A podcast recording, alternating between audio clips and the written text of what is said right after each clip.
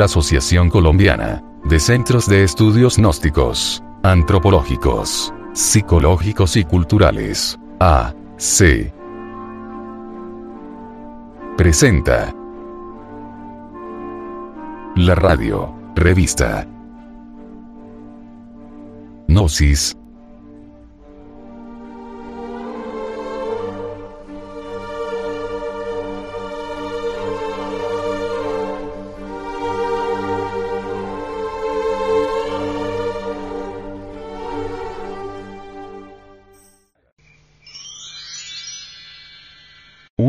del Departamento de Artes Gráficas y Audiovisuales.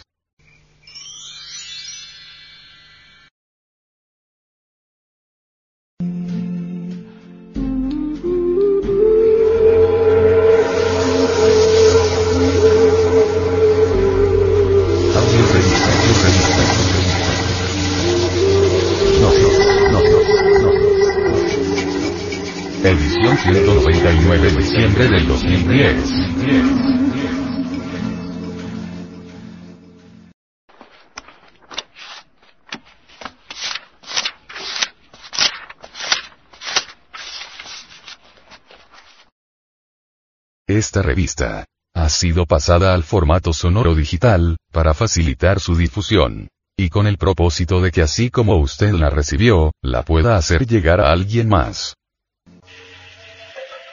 Publicación mensual de la Asociación de Centros de Estudios Gnósticos, Antropológicos, Psicológicos y Culturales. De Colombia. A. C. Tema central de esta edición. Tesoros ocultos del México milenario, develados por el venerable maestro. Samael Aumeor. El vocablo gnosis es griego y significa conocimiento. En las palabras diagnosis, diagnóstico, encontramos la gnosis en la etimología. Imagen de la portada. Serpiente azteca.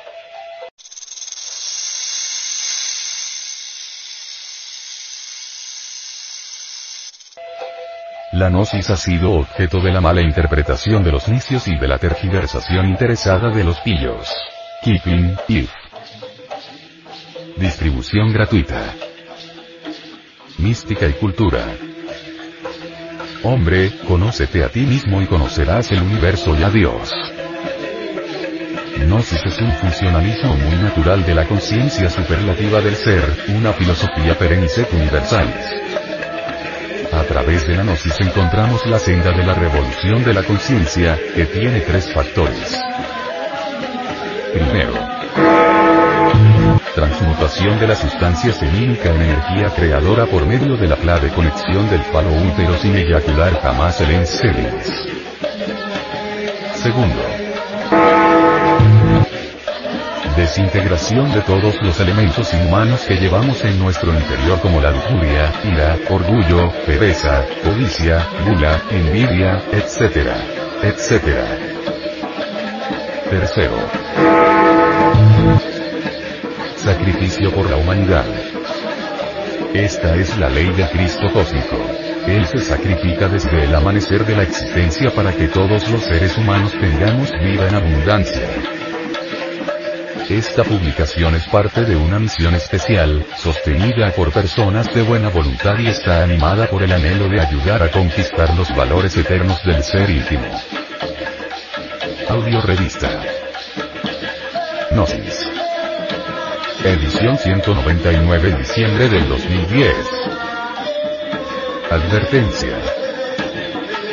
Los artículos que a continuación presentamos a la opinión pública, no son artículos de fe inquebrantable, ni cuestiones dogmáticas, porque ante todo pensamos que nadie tiene derecho a imponer sus creencias a otras personas, por eso estos artículos no son para convencerlo a usted de que son las mejores ideas. Usted decide. Si encuentra uno o varios puntos que le parecen convenientes, puede realizar sus propios experimentos, si no le encuentra utilidad, puede descartarlos. Índice y contenido. 01. Presentación de la audio revista Gnosis. Edición 199 diciembre del 2010. 02. Portada. Serpiente azteca. El aspecto femenino del Logos. 03. Introducción. Pacán. 04. Reflexiones. Quetzalcoatl. 05. Estudio sobre el arte regio. El arte regio en las antiguas culturas mexicanas. 06. Antropología psicoanalítica. El dios Tajín. 07. Descubrimiento. México Tenochtitlán. 08. Conclusión. Referente a la sapiencia del milenario México. 09. Para vivir sin drogas. La droga y su dependencia. 10. Frente Mundial de Salvación del Planeta. Comenzamos a vivir una catástrofe inevitable. 11. Los creadores sexuales del universo. Por Samael Aumeor.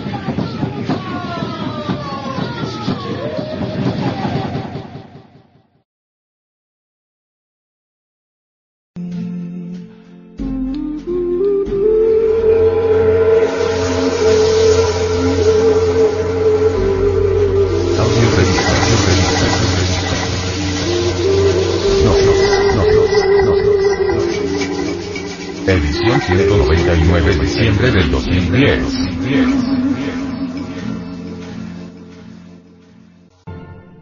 Portada. Serpiente azteca. El aspecto femenino del logos.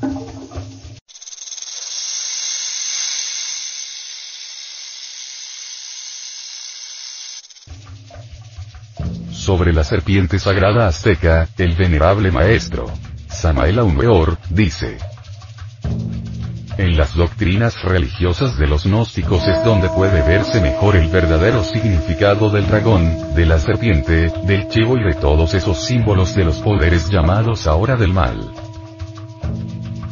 Jesús, el gran Kabir, jamás hubiera aconsejado a sus discípulos que se mostrasen tan sabios como la serpiente si ésta hubiera sido un símbolo del demonio. Ni tampoco los ófitas, los sabios gnósticos egipcios de la fraternidad de la serpiente, hubieran reverenciado a una culebra viva en sus ceremonias como emblema de la sabiduría, la divina Sofía. La serpiente azteca aparece infaliblemente en situaciones insólitas que trastornan completamente su determinismo orgánico. La cola, reemplazada por una segunda cabeza en actitudes extraordinarias, que al levantarse por encima del lodo de la tierra sirve de base para el desarrollo ígneo. Continuamente, el cuerpo de la víbora en las culturas de Anahuac, se encuentra modificado por una acción inusitada que imprime un cambio radical a su naturaleza original. Ora sea la doble cabeza que recuerda con entera claridad a la figura en círculo, en aquel trance gnóstico de devorar su propia cola, que es una síntesis extraordinaria del mensaje maravilloso del señor Quetzalcoatl. Ora la posición vertical que ilustra la idea maya o náhuatl de la víbora divina devorándose al alma y al espíritu del hombre o, en fin, las llamas sexuales consumiendo al ego animal, aniquilándolo, reduciéndolo a cenizas.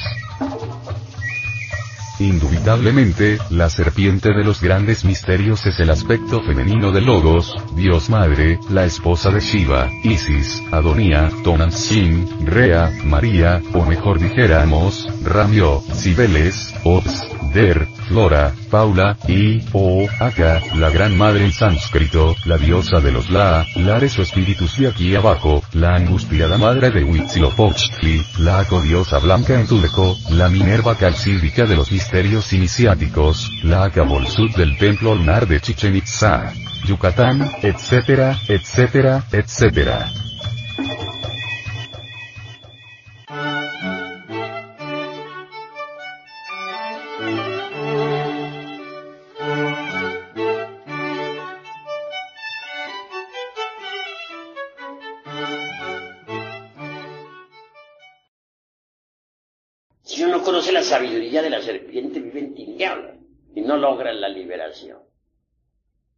Ejemplo, sostienen falsamente las escuelas de tipo pseudoesotérico y pseudocultista en todas sus jergas inútiles. Que cuando el, el kundalini puede despertar en cualquier momento, que a través de la meditación o con las prácticas del pranayama, o por imposición de manos del gurú, etc. Pues cosa falsa, pero falsísima. El Kundalini no despierta de esa manera. ¿Quiénes hablan así? Los que no han estudiado los tantras tibetanos. Los que no han investigado jamás los tesoros de Anáhuac. Es bueno saber que en los códices que nos han quedado, aquellos que lograron salvarse pues, de la, del vandalismo ese, los gachupines, entre líneas está escondida la sabiduría de la serpiente. Tengas en cuenta que la gran Tenochtitlan fue serpentina. Así pues nosotros los mexicanos tenemos una tradición serpentina. Esa es la cruda realidad de los hechos. Hay quienes dicen que en la India hay tesoros extraordinarios, no lo negamos, pero en la India secreta. Sin embargo, aquí en México se habla más claro. En Yucatán, por ejemplo, encontré en un templo una gran serpiente de piedra, la actitud de tragarse a un hombre que lo tenía pues entre sus fauces. Si leen ustedes cuidadosamente el chalambalán de Chumayel, podrán evidenciar por sí mismos la, cruda realidad que necesitamos ser tragados por la serpiente. Así pues, no bastaría despertar el kundalini. Hay necesidad de ser tragados por la serpiente.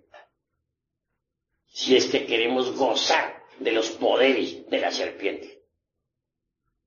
Y no es con simple imposición de manos o con pranayama como va a despertar la culebra. No, señores. Despierta con los principios tántricos de los, del Tíbet.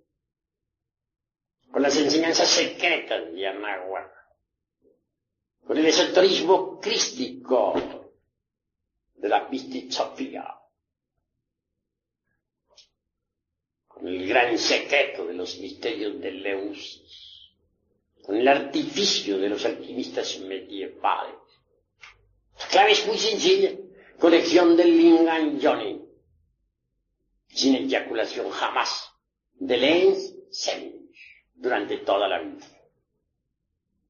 Es obvio que si no se llega jamás al orgasmo ese fisiológico, señalado por la medicina, o al espasmo, y así se dice en el varón. En otro sentido, si se evita derramar el vaso de Hermes Trismegisto, ese esperma sagrado, esas secreciones sexuales, se transmutan en energía. Y esa energía es el mercurio de los sabios.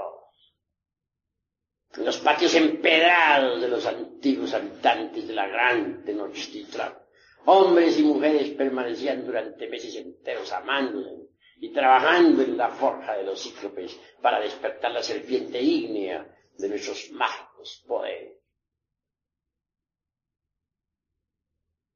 Pero, repito, no bastaría levantar la serpiente ígnea por el canal medular espinal, como piensan muchos yoguines. Quien quiera gozar de los poderes de la culebra, de la serpiente, tendrá que ser tragado por la serpiente. Pero la serpiente no come inmundicia, no traga nada inmundo. Cuando la serpiente se traga a un hombre, es porque éste ya ha eliminado hasta la última partícula del ego.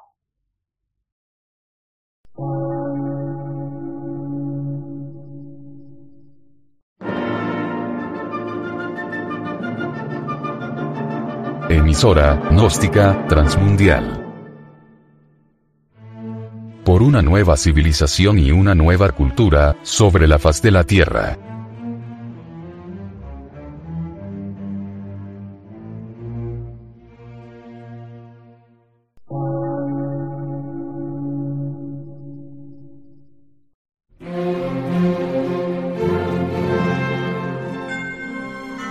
Medio de radiodifusión científico, artístico, místico y filosófico, de la Asociación Colombiana de Centros de Estudios Gnósticos, Antropológicos, Psicológicos y Culturales. A. C.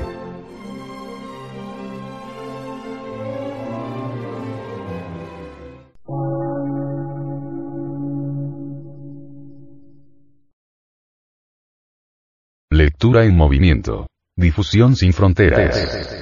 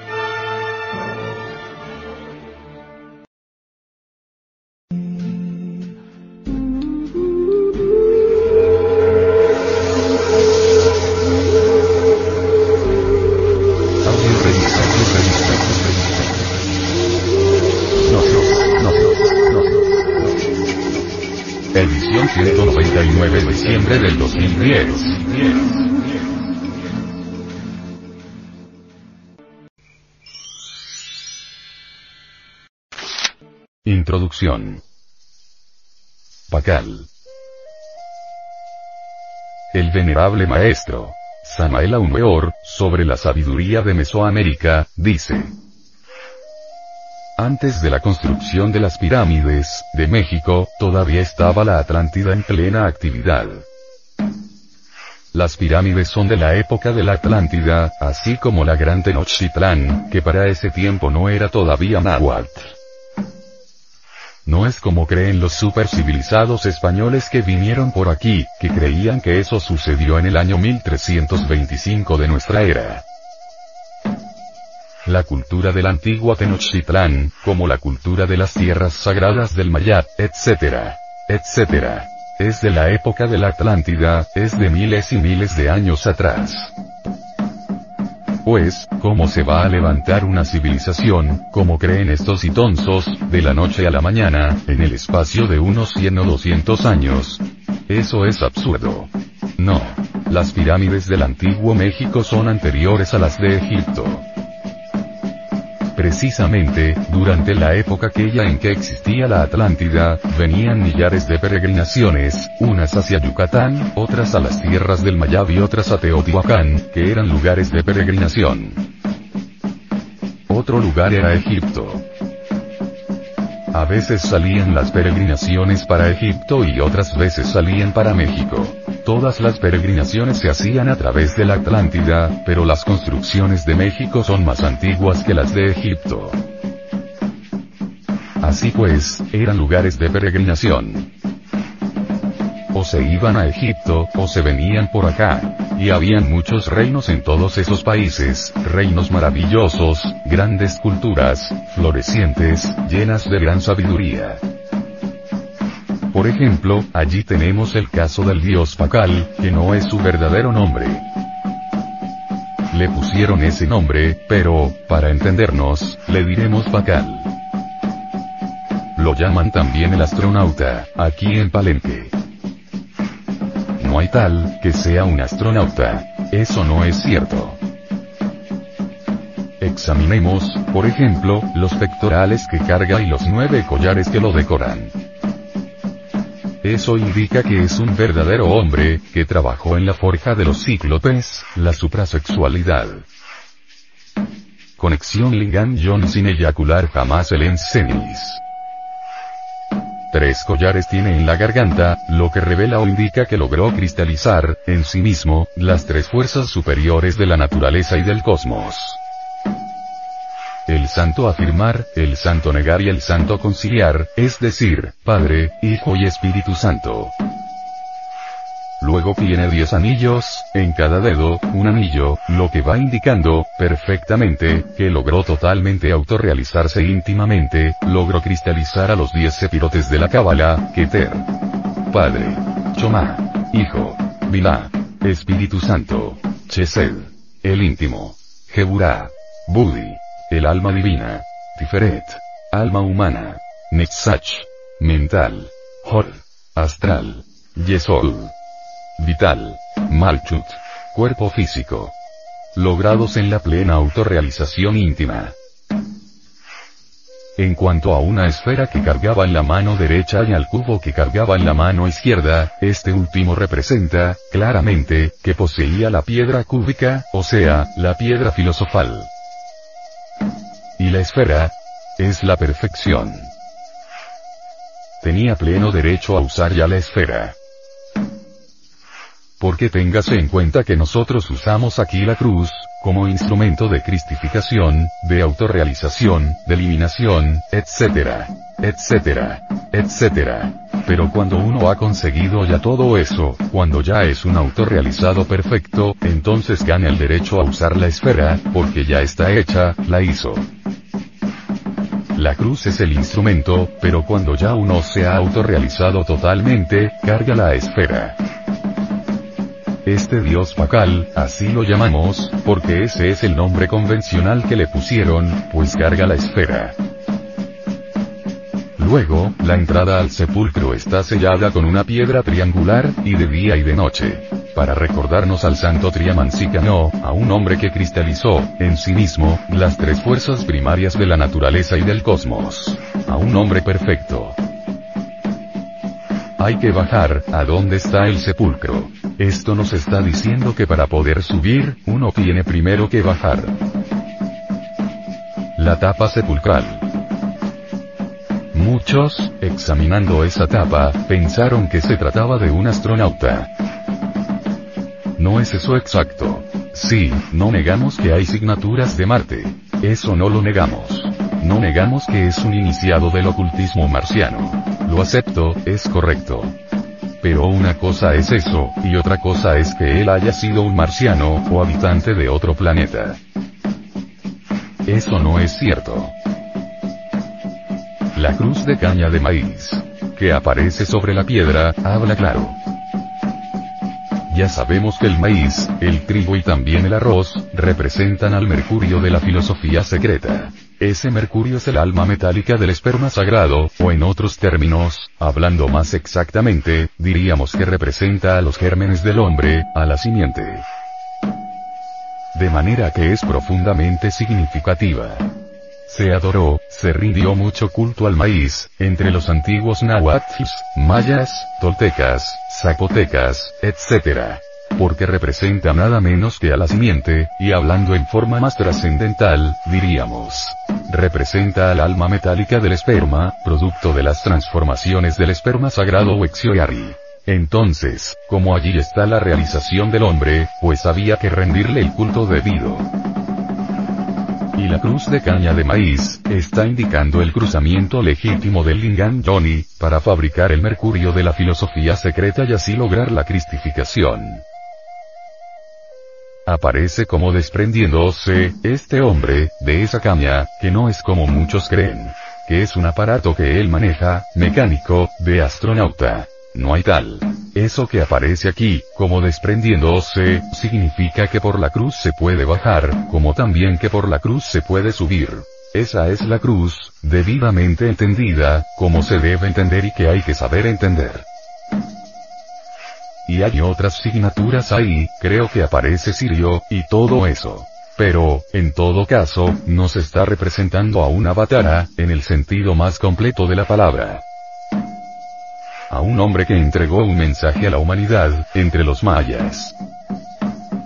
A un verdadero mensajero de los mundos superiores. Se le pone una máscara de jade, para alegorizar su grandeza y también que ninguno es digno de mirarle el rostro. La máscara, claro, se ha ido dañando a través del tiempo, pero la han restaurado, a la máscara de jade. Lamenta mucho la gente de Palenque, que estos señores aquí, de la ciencia oficial, hubieran ido a saquear el sepulcro. Y aún más todavía, que se hayan llevado el cráneo. Se ha exigido o se exigió, al presidente de la República de México, la devolución del cráneo. No han querido devolverlo, y es una lástima, una verdadera lástima.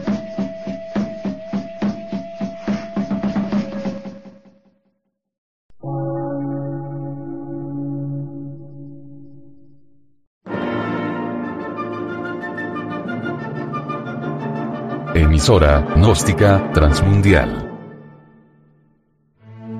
Por una nueva civilización y una nueva cultura, sobre la faz de la Tierra.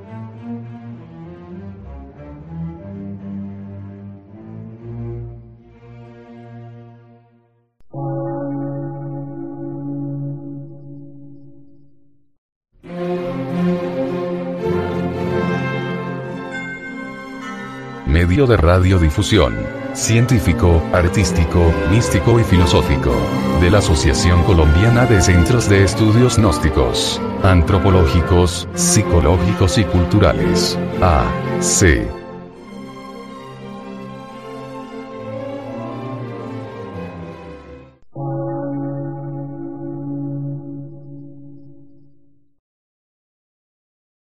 Lectura en movimiento. Difusión sin fronteras.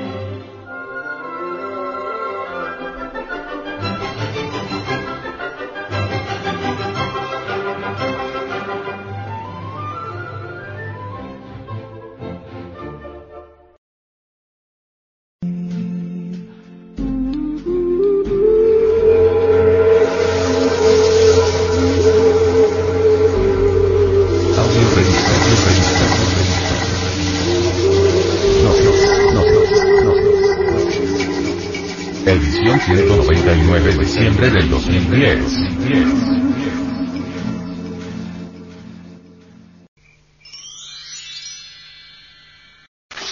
Reflexiones. Quetzalcoatl.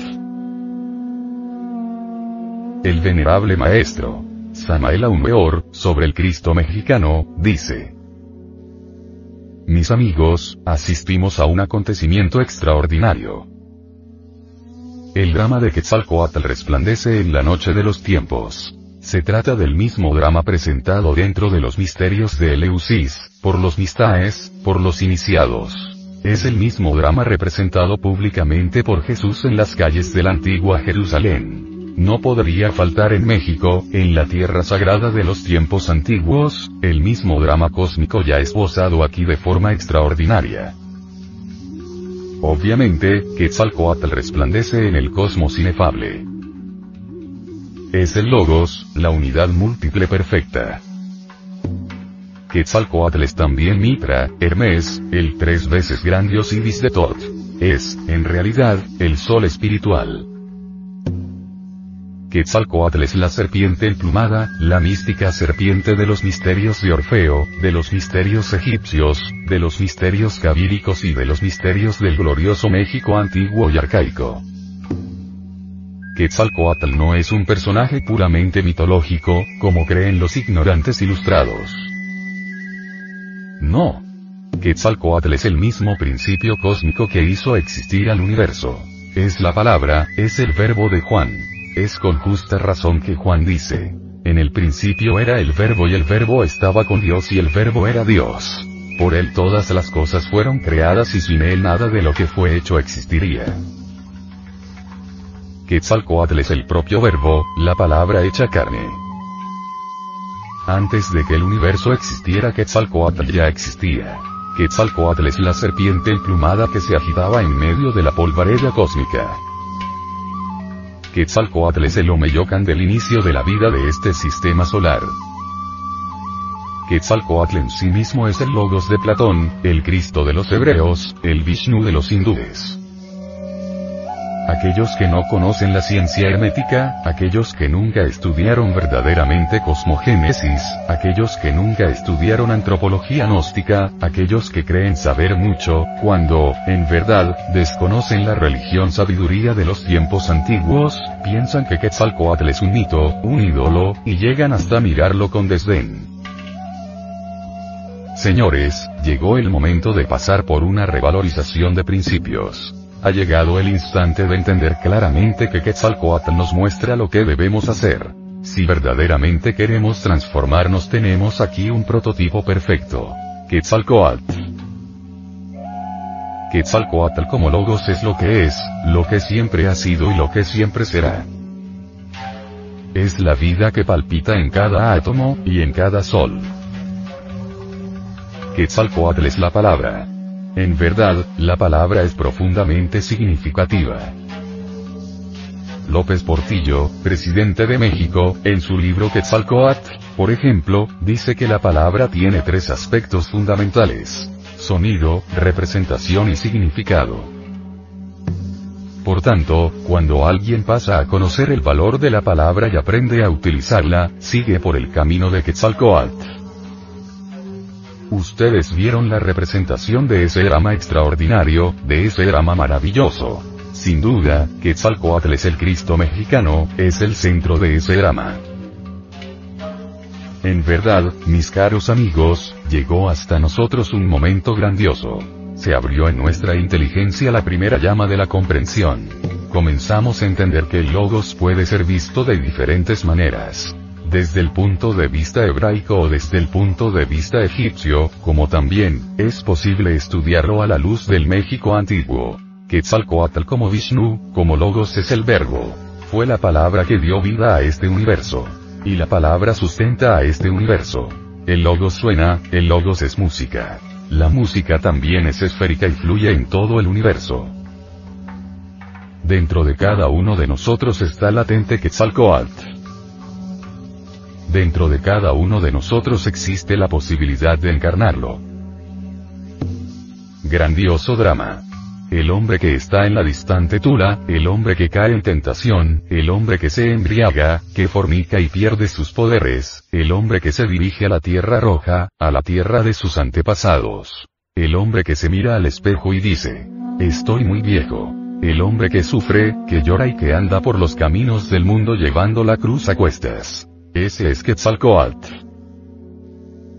En fin, ya vieron todos, la valiosa representación. Resucita entre los muertos, resplandece gloriosamente en el infinito espacio inconmensurable. Es gloria. Es luz. Es sabiduría. Nosotros también, como Quetzalcoatl, un día perdimos el paraíso del cual nos habla la Biblia. Salimos del jardín de las Hespérides, abandonamos los campos elíseos en el día en que caímos en fornicación. Mas, delante de nuestros ojos, existe un guía maravilloso que nos muestra el camino de la liberación. Ese guía es Quetzalcoatl.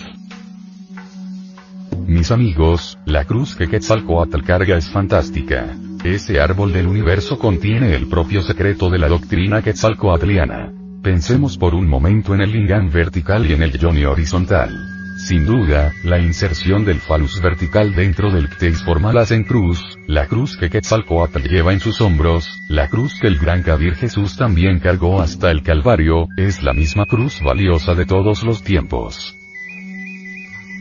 Mis hermanos, si la cruz es instrumento de martirio y tortura, también, al mismo tiempo, la cruz es un instrumento de liberación.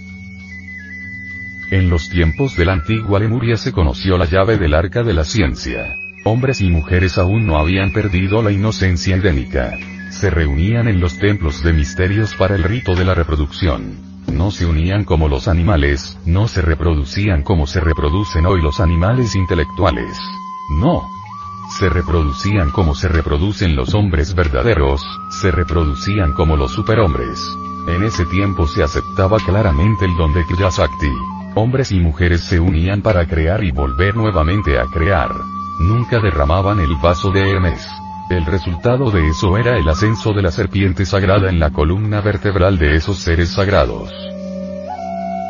Esas criaturas poseían poder sobre el fuego, el aire, el agua y sobre la tierra.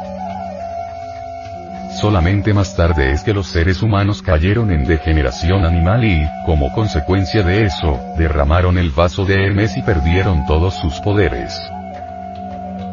Cayó Quetzalcoatl. Sí, cayó. Mas, ahora todos nosotros podemos dirigirnos a la Tierra Roja, a la Tierra de nuestros antepasados para obtener nuevamente la luz del esplendor. Solamente alcanzando esa tierra bendita conseguiremos la resurrección y, entonces aparecerá la figura de Quetzalcoatl dentro de nosotros mismos, aquí y ahora. Y nos cubriremos de esplendores y tendremos poderes para dominar el aire, el fuego, la tierra y todos los elementos de la naturaleza en general. Llegará el día en que aquellos que siguen la doctrina gnóstica podrán provocar cambios en la naturaleza. Llegará el día en que aquellos que practicaren la doctrina gnóstica alcanzarán la resurrección de Quetzalcoatl dentro de sí mismos, aquí y ahora.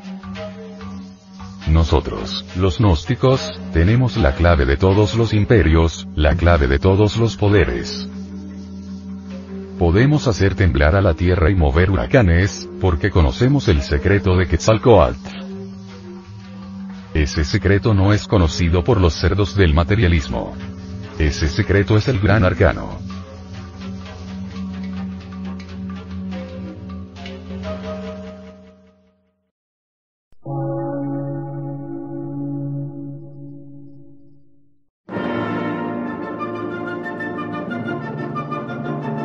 Emisora, gnóstica, transmundial.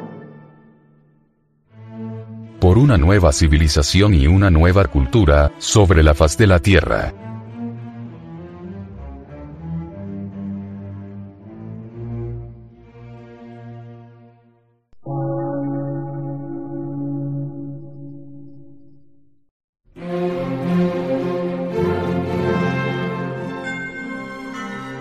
De radiodifusión, científico, artístico, místico y filosófico, de la Asociación Colombiana de Centros de Estudios Gnósticos, Antropológicos, Psicológicos y Culturales. A. C.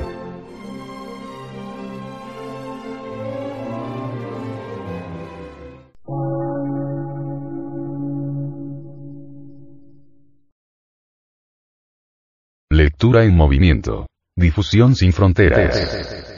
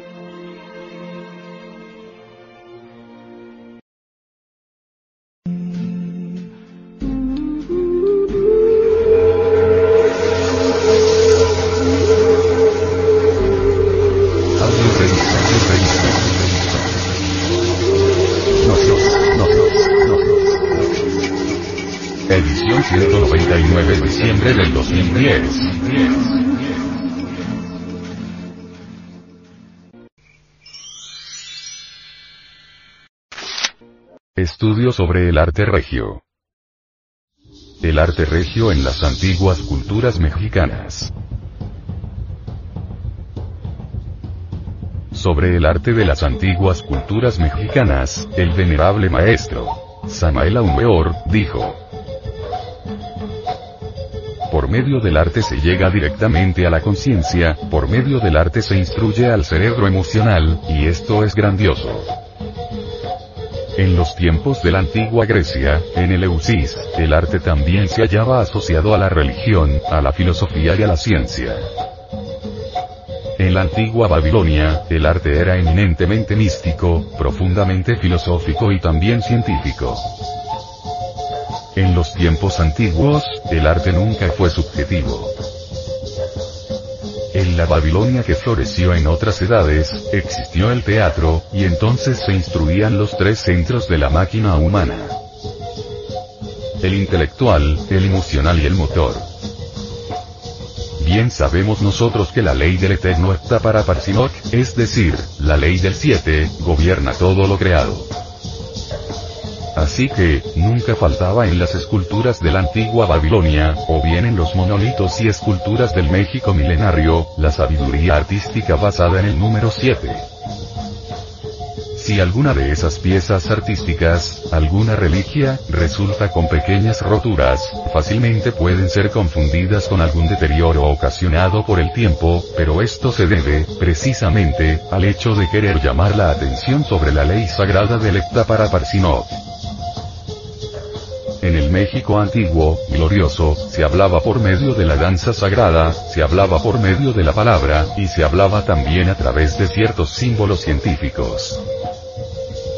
En Babilonia, la música, la danza, la filosofía y la ciencia, se expresaban vivamente en el teatro. Por medio de la danza, a través del centro motor, se instruía al centro emocional, pues fluía la emoción más pura, y a través del centro intelectual, se concedían ideas trascendentales y trascendentes. Vienen a mi memoria las danzas de Egipto, de Grecia, de la India, de Persia, y también esas danzas extraordinarias de nuestros antepasados aztecas. Amigos. La sabiduría que floreció en el México antiguo, es la misma de Egipto, es la misma de la India milenaria, la tierra sagrada de los Vedas. Es la misma de Troya, de Roma, de Cartago. Quienes piensan erradamente que nuestros antepasados de Anáhuac adoraban ídolos, están totalmente equivocados, porque México tiene una cultura extraordinaria y maravillosa que deviene de los más antiguos tiempos.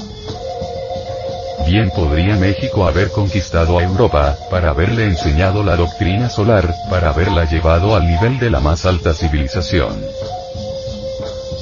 Amigos. Si en la vieja Europa se adoró al Cristo, quiero que sepan que aquí se reverenció al Cristo cósmico, a Quetzalcoatl. No es pues Quetzalcoatl un ídolo, como presumen de ello muchos supercivilizados ignorantes. El drama de nuestro Señor Quetzalcoatl es formidable, extraordinario, maravilloso. Es el mismo drama de Jesús Ben Pandira, es decir, es el mismo drama de nuestro Señor el Cristo bien podemos asegurar, en nombre de la verdad, que Quetzalcoatl es el Cristo. Si leemos cuidadosamente los viejos códices, hallaremos riquísima información sobre nuestro Señor Quetzalcoatl. Se dice que en una casa espléndida, en una ciudad maravillosa viva representación divinal del paraíso un día cualquiera, dice la tradición alegórica o simbólica, mandó a llamar a su esposa. Ella concurrió al llamado, se extendió la estera sagrada sobre el duro piso, y cuenta la leyenda de los siglos que él se embriagó con vino. No debe tomarse esto en sentido literal. Realmente se trata de alegorizar el drama edénico, es decir, que comió de ese fruto que Dios prohibiera comer y que se encontraba en el centro del Edén el árbol de la ciencia del bien y del mal. Entonces tuvo que abandonar la lejana Tule, la ciudad espléndida de la luz, y vagó por todos los países del mundo, sufriendo terriblemente. Nos viene a la memoria el momento en que Jehová se dirigiera a Adán y a Eva para decirles, vosotros pereceréis, y ellos hubieron de salir del Edén para trabajar y ganar el pan con el sudor de su frente y para alumbrar a sus hijos con dolor. Así también, nuestro Señor Quetzalcoatl vagando por todos los países del mundo, sufrió lo indecible, arrojó sus joyas en un río sagrado, escondió sus tesoros divinales, y salió en busca de la tierra roja. Sufrió mucho, y mirándose un día en el espejo, dijo, he envejecido fue sometido a pruebas por los magos negros, pero él salió victorioso, y así, después de haber sufrido mucho, llegó a la Tierra Roja. Entonces, dice la tradición, pudo morir y resucitar, bajó a la región de los infiernos, al Mictlán, para recobrar los huesos de sus antepasados. Incuestionablemente, antes de subir es necesario bajar. A toda exaltación le precede siempre una espantosa y terrible humillación. Quetzalcoatl fue humillado antes de ser exaltado.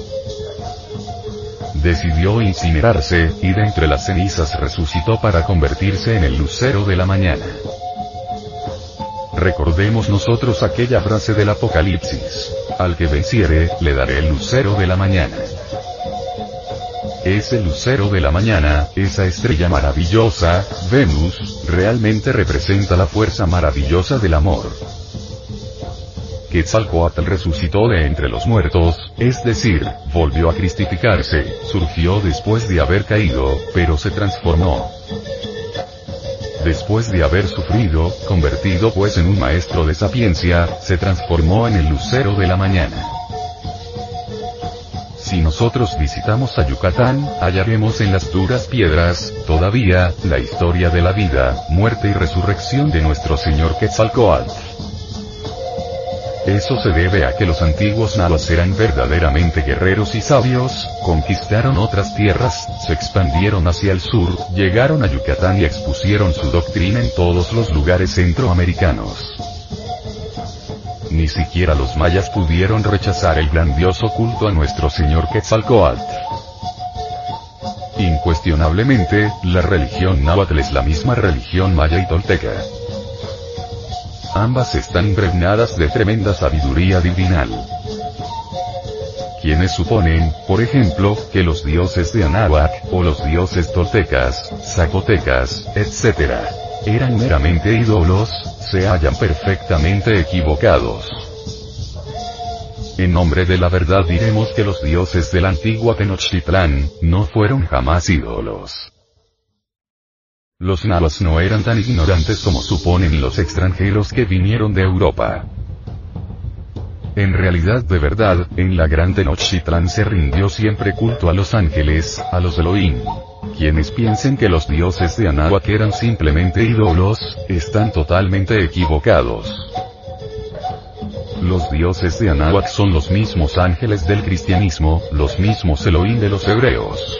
Por ejemplo, el Señor del Viento, el Dios maravilloso que tanto fue adorado en los pueblos antiguos, era el el Señor del movimiento cósmico. Todavía, hace poco tiempo, se realizó en Yucatán un gran congreso de mayas. Fue allí donde un discípulo de la escuela del gran dios Ecat, manifestó a los sacerdotes y a todos los grandes iniciados mayas, que él quería el gran salto, ya que su ciencia magnífica, relacionada con el movimiento cósmico, en modo alguno podía ser entendida por esta humanidad caduca y decadente del siglo XX pedía permiso para dar el gran salto, es decir, para meter el cuerpo físico dentro de la cuarta vertical, definitivamente y marcharse a otro planeta. Suplicó, se postró en tierra, ante todos lloró. La congregación le concedió el permiso.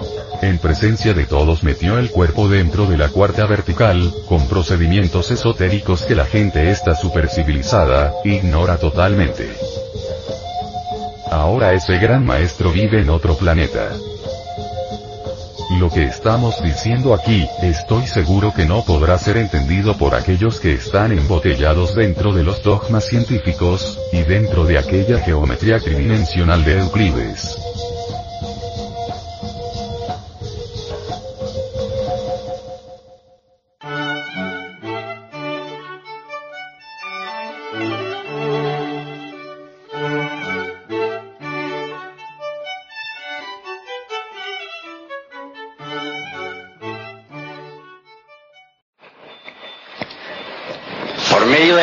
Se llega directamente a la conciencia. Por medio del arte se instruye al cerebro emocional y eso es grandioso. En los templos de la, antiguo, de la antigua Grecia, en el Eleusis, el arte también se hallaba asociado a la religión, a la filosofía y a la ciencia. En la antigua Babilonia, el arte era eminentemente místico, profundamente filosófico y también científico. En los templos de la antigüedad, el arte nunca fue subjetivo. En la Babilonia, en la gran Babilonia que floreció en otras edades, existió el teatro y entonces se instruía los tres cerebros del ser humano, el intelectual, el emocional y el motor. Bien sabemos nosotros que la ley del eterno Epta para Parchinoch, es decir, la ley del siete, gobierna todo lo creado.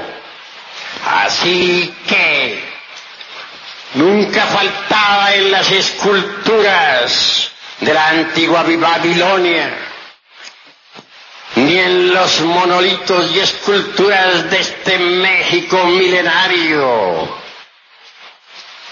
La sabiduría artística basada en el número siete si alguna vez alguna pieza artística por incongruencia resulta con algo diferente, fácilmente puede ser confundida con algún deterioro ocasionado por el tiempo, se debe ello precisamente al hecho de querer llamar la atención sobre la ley sagrada Efta para Parchino. México antiguo, glorioso, se hablaba por medio de la danza sagrada, se hablaba por medio de la palabra y se hablaba también a través de ciertos signos científicos. En la Babilonia, la música, la danza, la filosofía, la ciencia se expresaban vivamente en el teatro. A través del centro motor, por medio de la danza, se instruía este cerebro. A través del centro emocional, fluía pues la emoción más pura y a través del centro intelectual se concebían ideas trascendentes y trascendentales. Se instruía a través, se, instruía al centro intelectual, se instruía al centro emocional y se instruía al centro motor. Se usaba la danza, se usaba la palabra que iluminaba, se usaba la mística religiosa y los tres cerebros del ser humano, intelectual, emocional, motor, recibían instrucción. Vienen a mi memoria las danzas de Egipto, de Samotracia, de Grecia, de India, de Persia y también estas danzas extraordinarias y maravillosas de nuestros antepasados aztecas.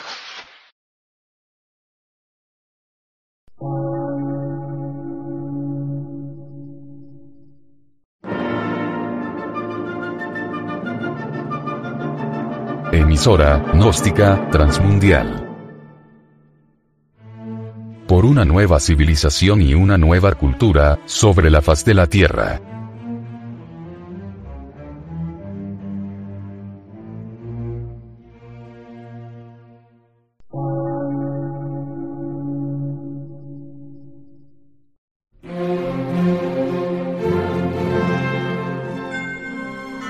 medio de radiodifusión, científico, artístico, místico y filosófico, de la Asociación Colombiana de Centros de Estudios Gnósticos, Antropológicos, Psicológicos y Culturales. A. C.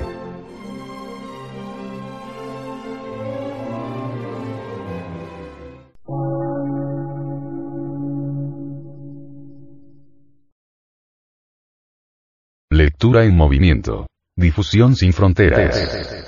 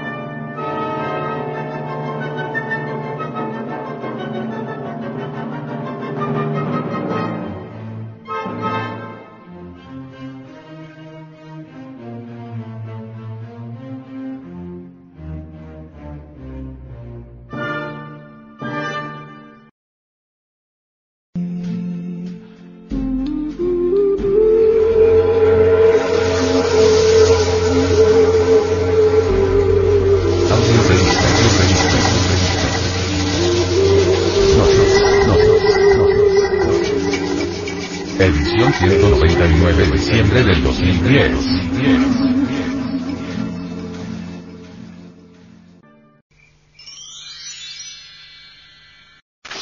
Antropología psicoanalítica. El dios Tajín. Sobre el dios Tajín, dice el venerable maestro, Samael Aumeor. Tenemos que hablar un poquito sobre el dios Tajín, que es un verdadero rompecabezas para todo el mundo. Muchos se reirán, naturalmente, del dios Tajín, y dirán que nosotros, los mexicanos, adorábamos ídolos. No tienen más que decir, pobrecitos. También podríamos nosotros decirles lo mismo a ellos. Pues, bien sabemos cuántas estatuas adornan los templos de las gentes que vinieron de Europa. Pero nosotros no somos así de crueles, preferimos callar, aunque ellos nos tachen de idólatras. ¿Qué le vamos a hacer? Ya sabemos lo que es el mundo, y ni modo. En cuanto al dios Tajín, extraordinario. Se dice que tiene poder sobre el rayo, sobre las aguas, sobre los vientos y que como quiera que quería matar a las gentes con sus terribles rayos.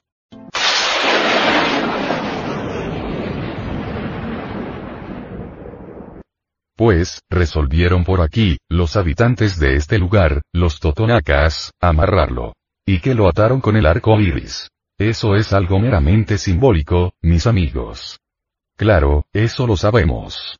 Pero las gentes que interpretan todo a la letra muerta, se ríen de estas cosas. Y Víctor Hugo dijo una frase, un poquito lacerante por cierto. El que ríe de lo que desconoce está en el camino de ser idiota.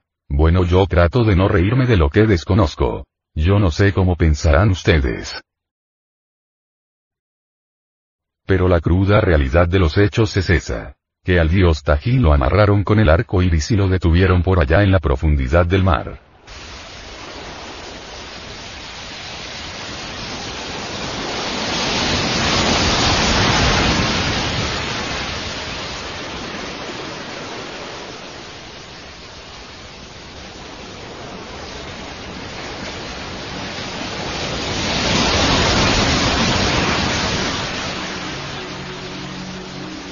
Leyenda dice que doce ancianos están vigilándolo a todas horas. Y que el día en que una doncella misteriosa aparezca por ahí, trayendo nada menos que la flor de la vainilla y arrojándola al mar, el dios Tajín resucitará.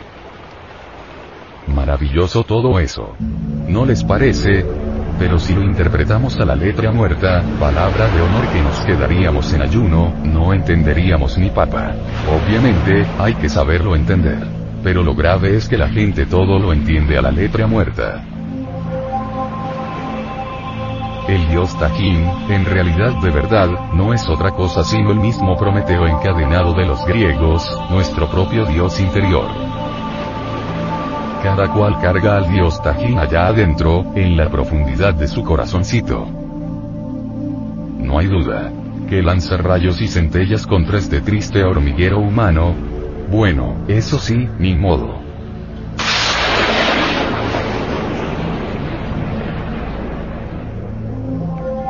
Tiene poder sobre el fuego, sobre los aires, sobre las aguas y sobre la tierra. Kamira Adasa, el famoso filósofo hindú, escribió un libro que titula Dioses encadenados. Dice que dentro de cada uno de nosotros hay un Dios, y esto nos recuerda las palabras de Jesús Ben Pandira, Jesús, cuando dijo, Dioses sois. Nos lo recordó. Así que cada uno de nosotros carga en su interior, dijéramos, al ser, y al ser de su ser, que es su Dios. Entonces, ¿por qué reírnos del dios Tajín, si está dentro de nosotros mismos? Y en cuanto al arco iris, bien sabemos que son los colores de la gran obra. Para poder resucitar al dios Tajín, nos toca trabajar con el mercurio de los sabios. Obviamente, esto significa que tenemos que aprender a transmutar la energía creadora. Las gentes entregadas a las lascivias, a los adulterios, a las fornicaciones, no entenderían de esto. La cruda realidad de los hechos es que en la libido sexual está la clave de todos los poderes y la llave de todos los misterios. Si nosotros aprendemos a transmutar la energía creadora, a sublimarla, como dice Sigmund Freud en su psicoanálisis, llegaríamos a resucitar al dios Tajin dentro de nosotros, porque dentro de nosotros lo cargamos. Esas aguas revoltosas del océano donde sucumbieron tantos piratas, esas aguas del Ponto, están dentro de nosotros mismos.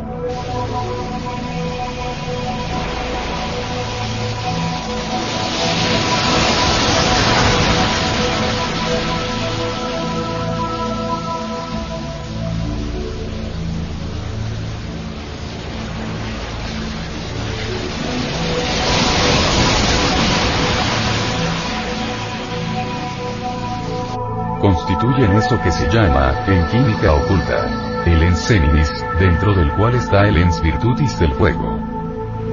Estoy hablándoles en términos que para los profanos son incomprensibles. Bien quisiera que todos los que están aquí supieran algo de alquimia. Pero como no saben, pues, difícilmente van a entender. Voy a tener que concretarles y hablarles como a los niñitos recién nacidos decirles que esas aguas son el ensenimis, la entidad del semen que está en las glándulas sexuales y que si uno aprende a sublimarlas a través de la música, la poesía, la danza, el verso, etc., se transforma radicalmente. Es una forma de hablarles en serio, como para que entiendan algo, ya que en verdad no pueden entender. En cuanto a los alquimistas, los poquitos que haya por aquí, si alguno entiende de alquimia, no lo sé, pues que en realidad, de verdad, sepan que mediante la transmutación del libido sexual, es decir, mediante la ciencia transmutatoria de Yesod Mercurio se consigue, ciertamente, hacer renacer en uno al famoso dios Tajin. En cuanto a los doce ancianos que se dice que lo están cuidando a todas horas, recordemos lo que dice el Pistis sobre eso, el libro que Jesús de Nazaret escribió en el Monte de los Olivos. Esos doce ancianos son los doce apóstoles, las doce potestades, las doce potencias zodiacales, doce partes fundamentales de nuestro propio ser, dentro de nosotros mismos, aquí y ahora. ¿Que están vigilándolo? Sí, lo vigilan pero un día llegará en que el dios Tajín podrá resucitar. Cuando venga esa hermosa como dijera don Miguel de Cervantes Saavedra y su don Quijote, entonces sí habrán cosas extraordinarias. Pero es precisamente con la mujer, si se es varón. Si se es mujer, con el varón, mediante el amor, mediante la transmutación del libido sexual, entre la música, la escultura, la pintura y la belleza, ¿cómo es posible resucitar al dios Tajil dentro de nosotros mismos? Él tendrá que levantarse de entre ese océano sagrado que cargamos dentro. Él tendrá que surgir a la existencia, maravilloso, formidable. Cuando eso sea, nos convertiremos en verdaderos superhombres, en el sentido más completo de la palabra. Así que la leyenda del dios Tajín, amarrado el pobre por allá, arrojado al fondo del mar, es profundamente significativa. Pocos la podrían entender, a pesar de que me estoy esforzando en que ustedes la comprendan. No pienso que me estén comprendiendo. Pienso que les está quedando por allá adentro en el subconsciente, como gallos de medianoche y silbatos de policía. Pero bueno, algo es algo. Ya que no puedo hablarles a ustedes en ese lenguaje macizo, grosero, al cual están acostumbradas algunas personas. Yo me contento con decirles lo que hay que decirles que el dios Tajín no es un ídolo, como están creyendo los supercivilizados que vienen por aquí a civilizarnos a nosotros, los pobres mexicanos. En realidad de verdad, que aquí tenemos cultura, y bastante grande, como para darle las clasecitas a los mismísimos profesores que vienen de Europa. Pero eso no lo entienden ellos, ni lo creen ellos. Ellos pueden entender una partida de fútbol, o de béisbol o viajar en un submarino atómico, o algo por el estilo. Y en el peor de los casos, lanzar una bomba de neutrones sobre una ciudad indefensa. De eso sí saben ellos. Pero este lenguaje de la sabiduría, este lenguaje esotérico que usamos los mexicanos, esto no lo entienden ni a cañonazos. Así que, mis queridos amigos, debemos reflexionar un poquito en el dios Tajín. Es una doncella la que tiene que venir a echar esa flor en el mar. La flor de la vainilla que es tan hermosa. Incuestionablemente, cada vez que se trata de develar los misterios del sexo en las escuelas sagradas, se usa alguna flor. Recordemos que en la flor están los estambres y pistilos, es decir, los órganos masculinos y femeninos de la naturaleza y del cosmos. Y si se quiere no caer en la vulgaridad, o resultar con crudezas que resultan insoportables, mejor será enseñar con una flor, aunque sea con la flor de la vainilla. La flor representa en sí misma, al logo solar, a nuestro señor Quetzalcoatl. En el mundo europeo, la rosa significa el logos platónico. En el mundo asiático, la flor de loto sobre las aguas de la vida, representa lo mismo que la flor de la vainilla. Al logo solar, al ejército de la palabra, al verbo de San Juan. Vean ustedes cuán sabios eran los totonacas con su dios Tajín. Pero lo que estoy diciendo en estos momentos, solamente los totonacas lo entienden. Bueno, vale la pena que ustedes traten de platicar, por ahí, con los totonacas.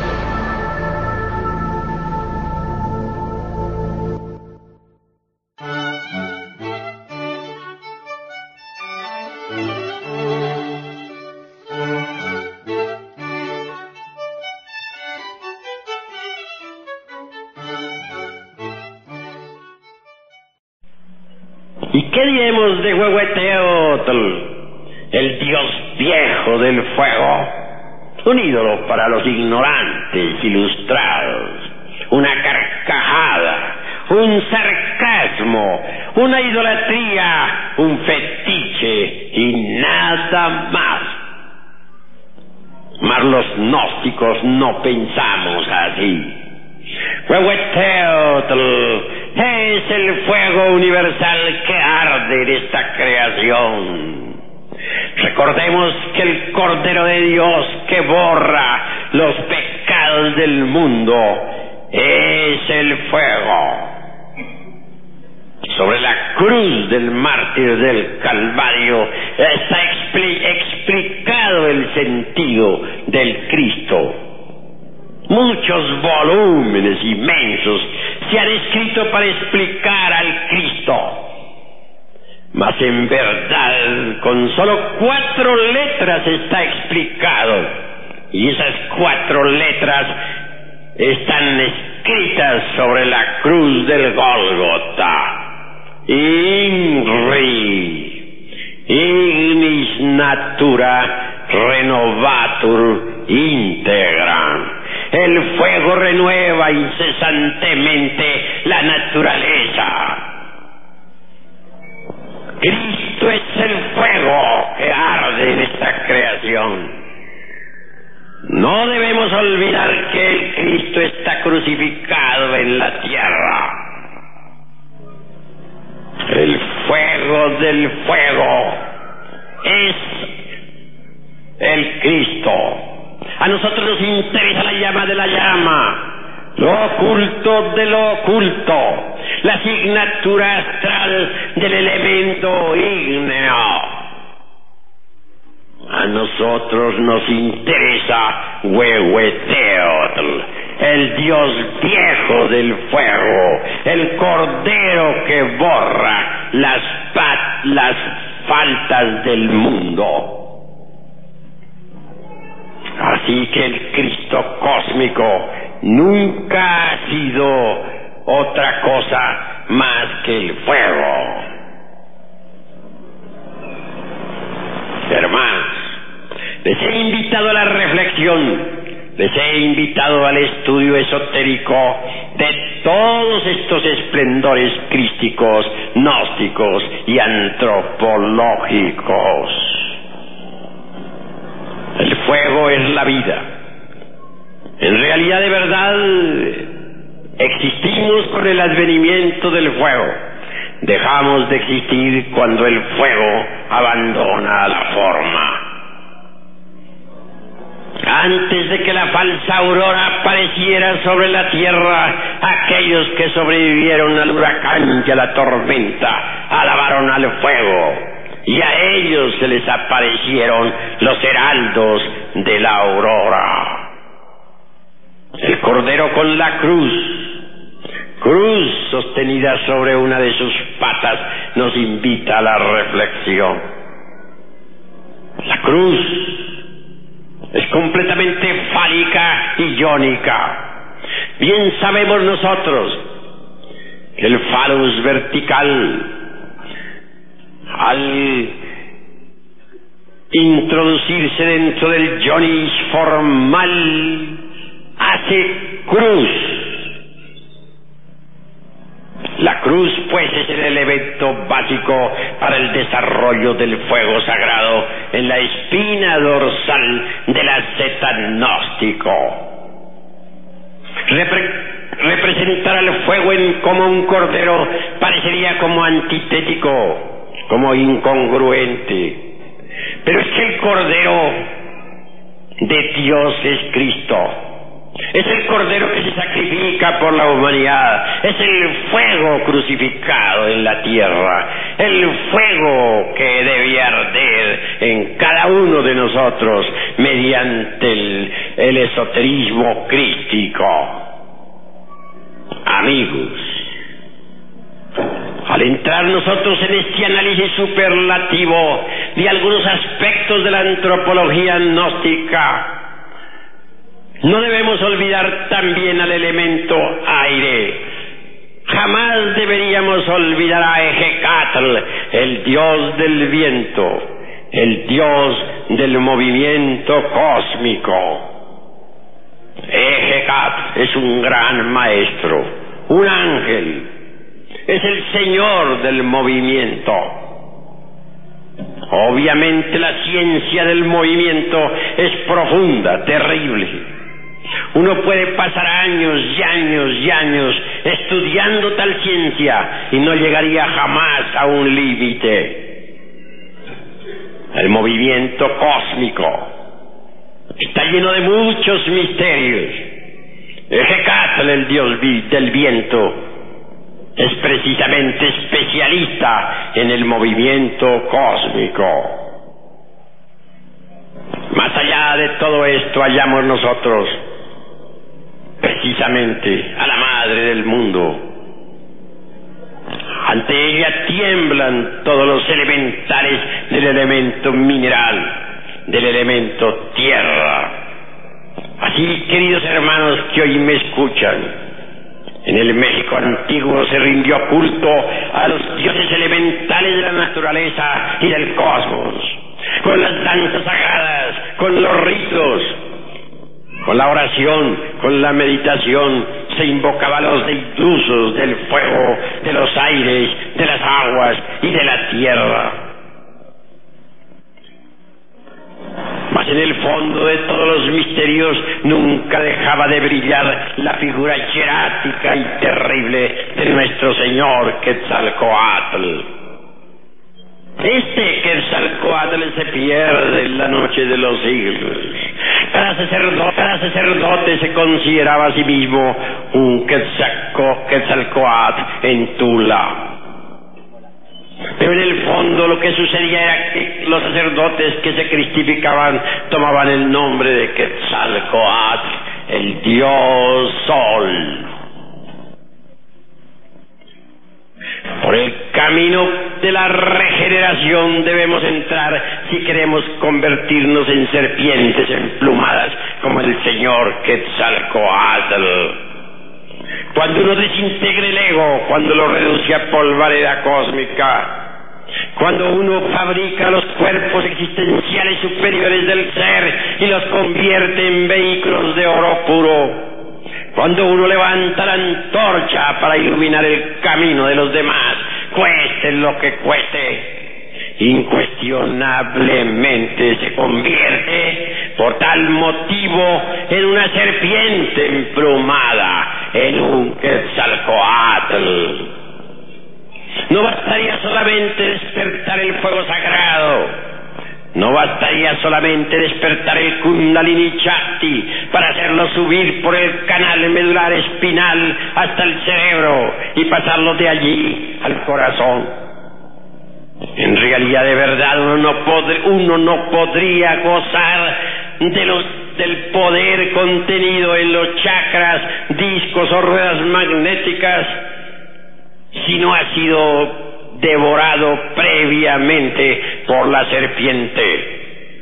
Ahora debemos explicarnos aquellas palabras del Chilambalán de Chumayel es necesario ser devorados por la serpiente. Es urgente convertirnos en serpientes. En el Popol Vuh se cita el caso del, de, de, Volca, Botán, digo, dispense. Este Botán era un dios del antiguo México. Este Botán también es citado en Escandinavia entre los nórdicos. Y dijo, yo pude penetrar por el orificio que conduce al interior de la tierra. Yo pude penetrar por ese camino lleno de serpientes, porque yo soy también una serpiente.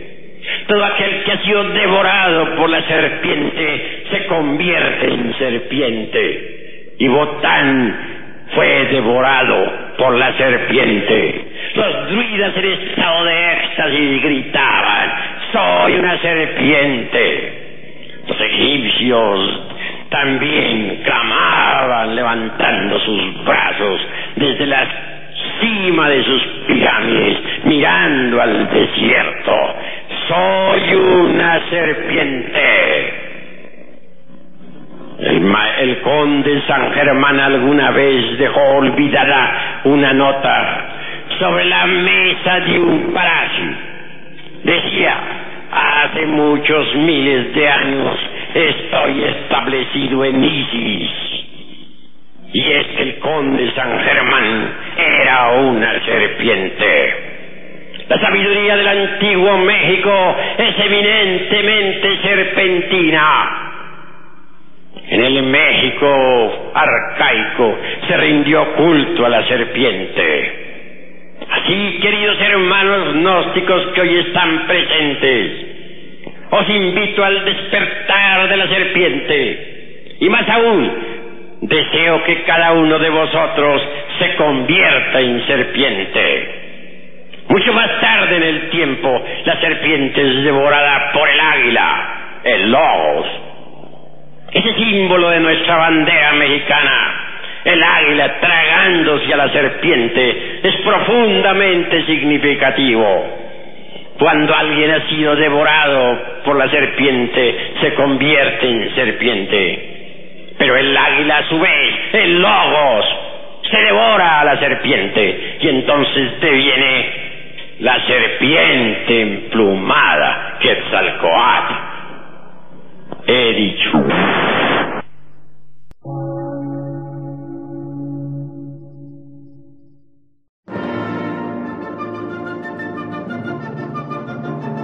Emisora Gnóstica Transmundial. Por una nueva civilización y una nueva cultura sobre la faz de la Tierra.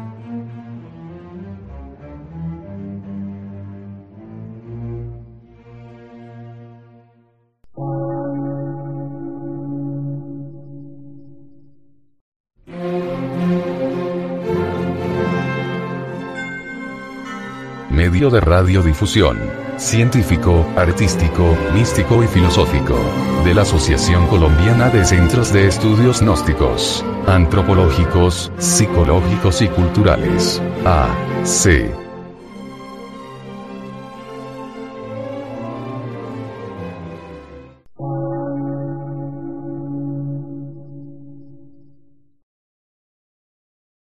Lectura en movimiento.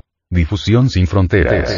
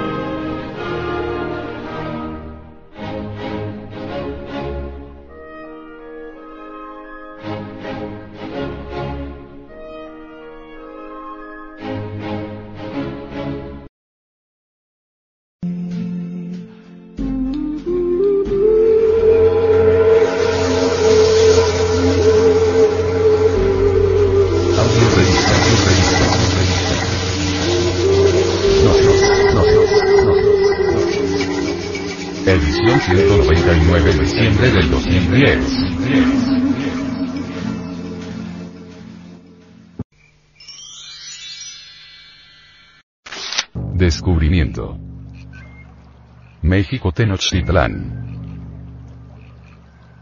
El venerable maestro, Samael Aumeor, refiriéndose al antiguo México, dice. Tenochtitlán ciertamente tiene una explicación muy clara y sencilla, desprovista de inútiles artificios. Lugar del Tenochtli, nopal de tuna dura. El cactus tradicional, en la dura roca nacido, es un glifo muy antiguo de los misterios arcaicos, el signo mágico y místico de la ciudad.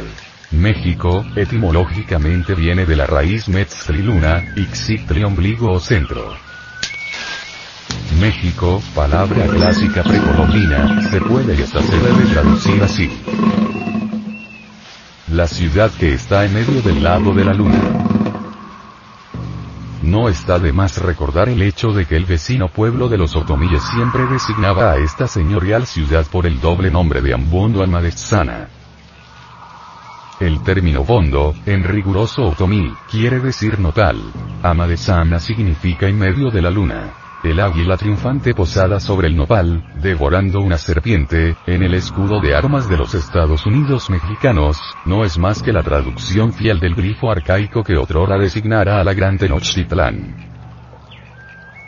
Aún en la cima de la gloria, los antiguos mexicanos nunca olvidaron que su metrópolis, imponente y maravillosa, había sido establecida en los pantanos por una tribu humilde y subestimada.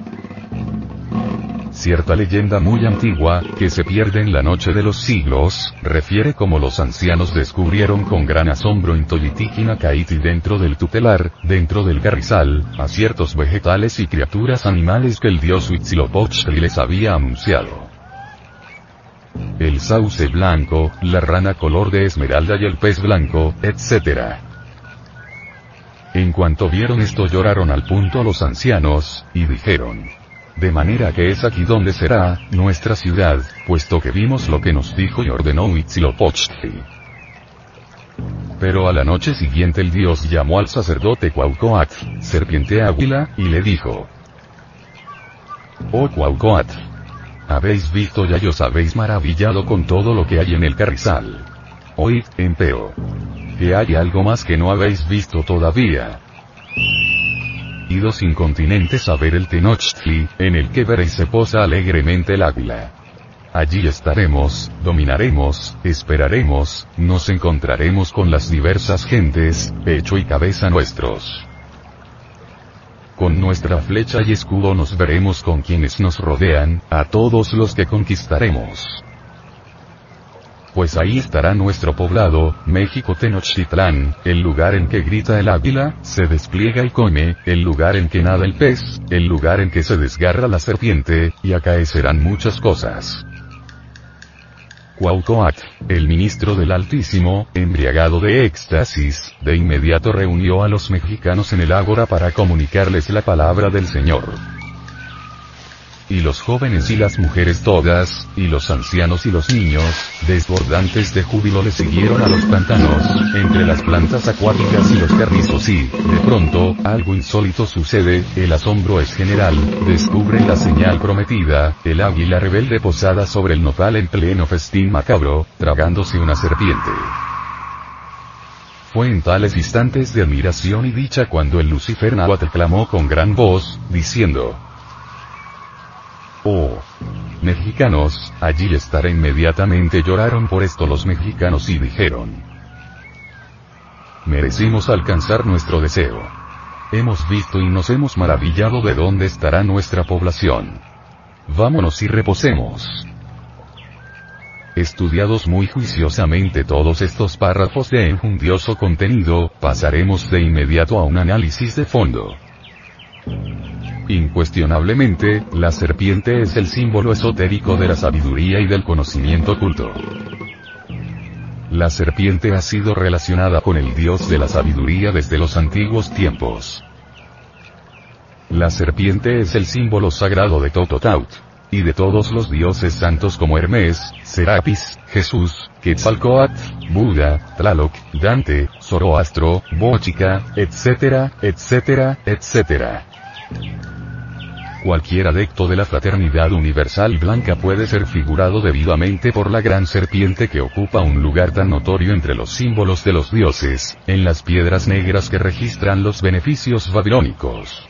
Esculapio, Plutón, Esmun y son todas las deidades con los atributos de la serpiente, dice Dupuis. Todos son sanadores, dadores de la salud espiritual y física y de la iluminación. No está de más aseverar con gran énfasis que la aparición del águila y de la serpiente acaeció a Cualcoatl y a su gente en el mismo lugar donde después fue construido el templo del santo dios Huitzilopochtli. Hablando muy francamente y sin ambajes, declaramos que la gran Tenochtitlan es, ante todo, el templo. En el Teocali, Casa de Dios, se resume y concentra totalmente el motivo fundamental de la ciudad, del pueblo y del Estado. Centro magnético maravilloso descansando sublime en el suelo firme, rocoso. Isla hermosa en medio de las aguas cristalinas de los pantanos. Exótico lugar en una amplia bahía de la laguna legendaria. Muchas ciudades y aldeas resplandecían bajo la luz del sol en aquellas costas. Azcapotzalco y Tlacopan al oeste, Coyoacán al sur, Tepeyacac al norte, etc. Los mexicanos adaptaron a su servicio gran número de islas pequeñas, bancos de arena y fango, etc. Con gran industria e infinita paciencia, aquel pueblo anfibio hubo de empezar por crear el suelo acumulando lodo sobre balsas de juncos, ahondar muchísimos canales, terraplenar muy bien las orillas y construir por aquí, por allá y calzadas y puentes. Fue así como surgió la gran Tenochtitlán, centro maravilloso de una poderosa civilización serpentina. Incuestionablemente, la culebra devorada por el águila se convierte, de hecho y por derecho propio, en serpiente emplumada. Ometecutli, el señor, el águila, y Omecihuatl, la señora, la serpiente, se encuentran plenamente manifestados en la serpiente emplumada. Cuaucoatl, serpiente águila, alto sacerdote de nuestro bendito dios Huitzilopochtli, ostensiblemente era un iluminado. No está de más recordar que la serpiente emplumada es el resultado de trabajos conscientes y padecimientos voluntarios, plenamente simbolizados por las espinas del nopal serpiente, águila, nopal, piedra filosofal, agua del gran lago, extraordinarios basamentos esotéricos de la gran Tenochtitlán. Cuenta la leyenda de los siglos que el recuerdo de aquella época, humilde y grandiosa a la vez, se conmemoraba una vez al año durante las fiestas del mes Exalcoalistli. El Ayaucalío primer oratorio dedicado a nuestro señor Huitzilopochtli, fue levantado un poco al noroeste de la actual Catedral Metropolitana, y aproximadamente a 300 metros en idéntica dirección del centro de la Plaza de la Constitución que hoy se llama Zócalo. Los sucesivos soberanos mexicanos, ciertamente no ahorraron esfuerzo alguno al hacer para el bienaventurado arcángel Huitzilopochtli una casa de devoción digna de él, pero siempre sobre el mismo terreno o lugar sacratísimo escogido por el bendito. Incuestionablemente, alrededor de ese centro magnético tan singular, surgieron, reinado tras reinado, palacios, pirámides, santuarios, etcétera, etcétera, etcétera.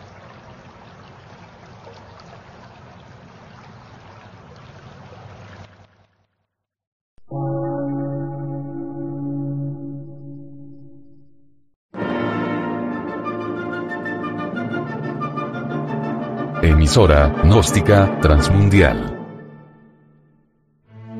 Por una nueva civilización y una nueva cultura, sobre la faz de la Tierra.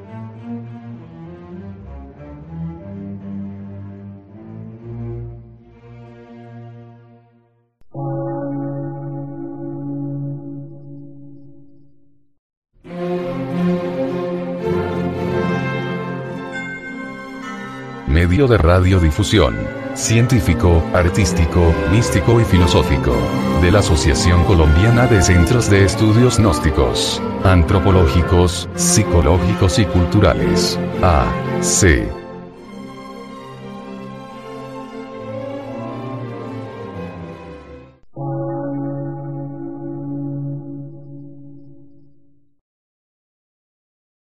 Lectura en movimiento. Difusión sin fronteras.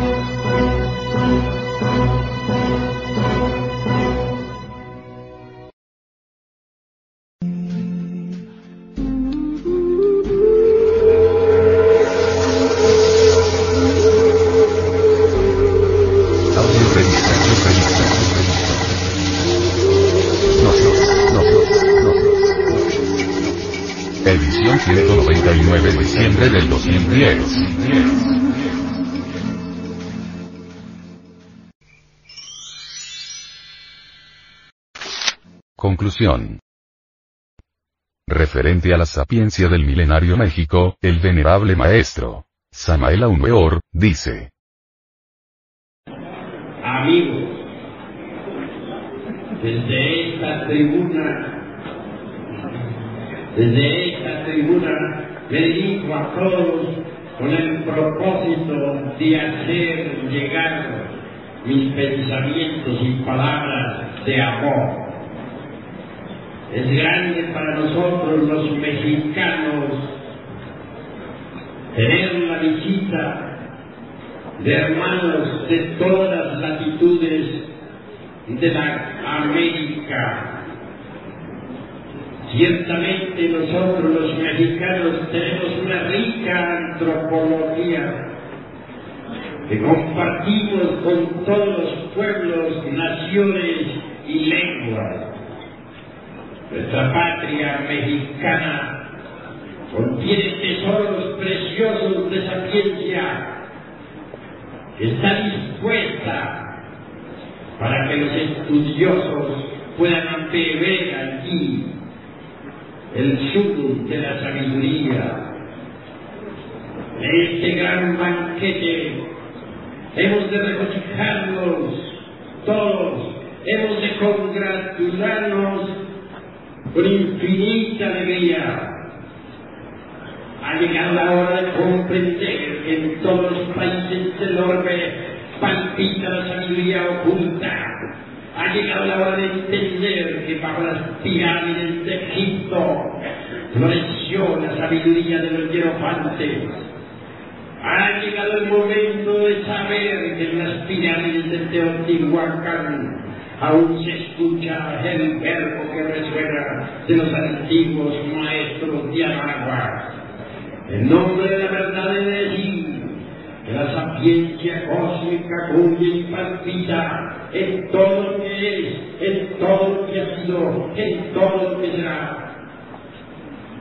A través del tiempo distintos hierofantes del saber resplandecieron en la noche profunda de todas las edades Ahora, Hermes Trismegisto, el tres veces grande Dios y de todo, grabando su sapiencia en la tabla esmeraldina. Ahora, los grandes sabios de la antigua Grecia, enseñando a las multitudes desde los misterios de Leucis. Ahora, los hierofantes de Asiria y de Persia, ahora los sacerdotes incas, que brillaban como soles resplandecientes en el alto Cusco, Perú. Ahora la sapiencia soberana de los grandes sacerdotes de el arte magistral de nuestros artistas toltecas de la lejana Tumbe. Así, por aquí, por allá, y que acullá resplandece la sabiduría de todas las edades, la sabiduría oculta. Existe una gran diferencia entre la antropología meramente profana y la antropología gnóstica. La antropología meramente profana, mediante las asociaciones de tipo intelectivo, saca deducciones lógicas que pueden en, no estar de acuerdo en realidad de verdad con los principios esoteristas de Anáhuac o de los toltecas o del Egipto, etc. Pero la, la sabiduría gnóstica, la antropología gnóstica, basada en reglas precisas y en principios tradicionales eternos, sabe, por, sabe extraer piedras arcaicas toda ciencia esotérica. Así pues, debemos diferenciar entre la antropología gnóstica y la antropología meramente intelectiva. El momento, este es un momento de confusión. La humanidad se encuentra en estado caótico. Hay crisis mundial y bancarrota de todos los principios morales. La gente se han lanzado a la guerra, unos contra otros y todos contra todos. En este momento de, confusión mundial y de bancarrota de, todas, de todos los aforismos y principios herméticos, no nos queda más remedio que ahondar en las sabidurías del pasado, extraer de los códices la orientación precisa para guiarnos en el momento presente. Beber en la fuente tradicional de la augusta sabiduría de la naturaleza. Buscar los primeros cauces de la sapiencia cósmica. El momento ha llegado en que nosotros debemos volver nuevamente a estudiar los libros clásicos, pero con ojo avisor, sabiendo, sabiendo sacar de entre la letra que mata el espíritu que da vida. El hombre en sí mismo es un misterio. Los antiguos dijeron, no se te ipsum, hombre, conócete a ti mismo y conocerás al universo y a los dioses. Ha llegado la hora de investigar a fondo, salir al encuentro de nuestro propio destino, de ahondar en las profundidades de sí mismos. A través de diversos estudios antropológicos y psicológicos, llegamos a la conclusión lógica de que el animal intelectual equivocadamente llamado hombre, en realidad de verdad, no es el hombre. Incuestionablemente, si colocamos a un hombre y a un animal intelectual frente a frente, veremos que físicamente se parecen, mas si los observamos psicológicamente, podremos anotar cuán distintos son. El momento ha llegado en que nazca el hombre dentro de nosotros mismos, aquí y ahora. Existen fuentes tradicionales de conocimiento que nos indican con exactitud cuál es el camino que conduce al advenimiento del hombre. Ante todo es necesario que haya verdadero amor a la sabiduría. Ante todo es necesario que haya disponibilidad al hombre. Dice la antropología esotérica gnóstica que solo en este momento está haciendo un gran ensayo, el entorno ensayo de la naturaleza.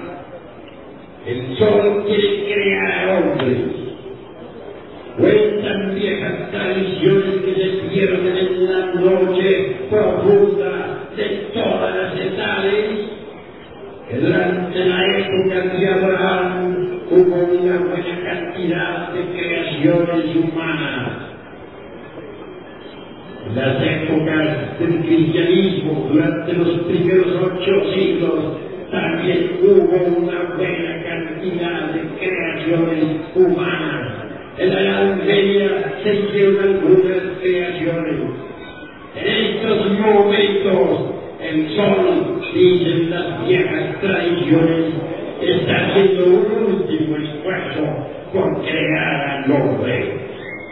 El sol ha depositado en las glándulas sexuales de cada ser viviente los gérmenes para el hombre. Ahora solo nos toca cooperar con el sol para que nazca el hombre dentro de nosotros mismos, aquí y ahora. La creación del hombre es un problema dificilísimo.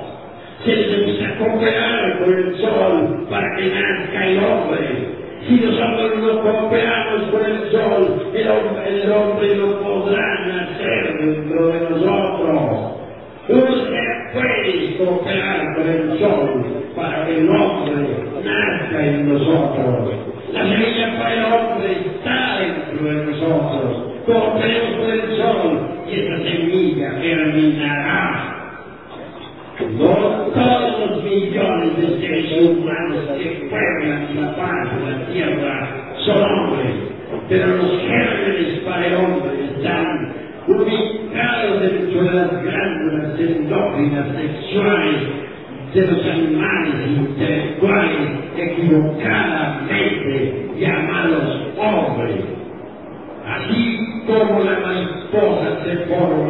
David Jones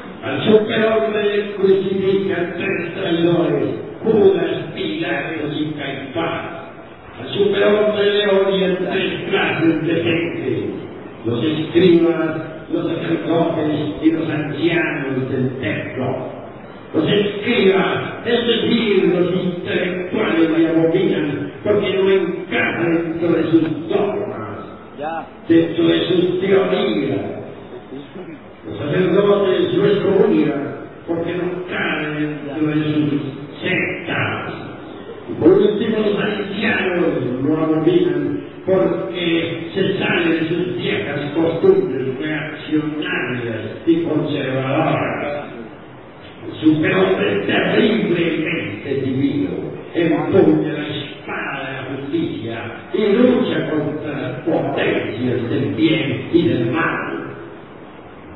Superone su Pitagora, superone sull'ermettista Tipo e triste sul grande Diosiride Tot, e superone su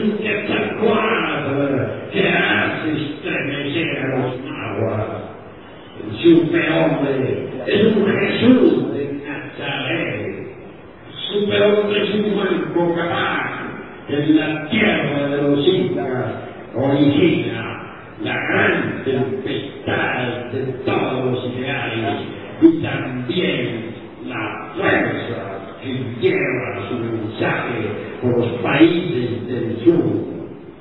El superhombre obviamente tiene poder sobre el fuego que flamea, sobre los aires que rugen como y también sobre la- las aguas y la perfumada tierra. Superhombre, por encima de todos los dogmas y de todos los exclusivismos, desenvaina la espada y combate contra sí mismo, contra todo y contra todo. Ha de que nosotros nos preparemos para el advenimiento del superhombre. El hombre en realidad de verdad debe nacer antes que el superhombre resplandezca en los cielos estrellados de Urania. Nosotros todos que aquí estamos reunidos, en verdad no estamos contentos con las costumbres anticuadas de esta época, con los dogmas de tantas sectas políticas y religiosas, con, la, con los estados de ansiedad, con la ignorancia, con el dolor, con el hambre, con la miseria, con el asqueante materialismo, con esos viejos edificios, con esas calles horribles, con ese humo que destruye a las criaturas. De modo alguno estamos contentos con tanta abominación, con tanta degeneración, con tanta decrepitud. Queremos una edad de oro, donde vuelva a resplandecer la sinceridad, una edad de oro, donde la inocencia reine soberana, una edad de oro, donde el perfume de la amistad y la fragancia de la cortesía embalse el ambiente glorioso de esta naturaleza, siempre los brillante, siempre pura. Amigos, si por algo estamos reunidos aquí es porque estamos descontentos con todas las porquerías de esta época. Si por algo estamos aquí es porque queremos un mundo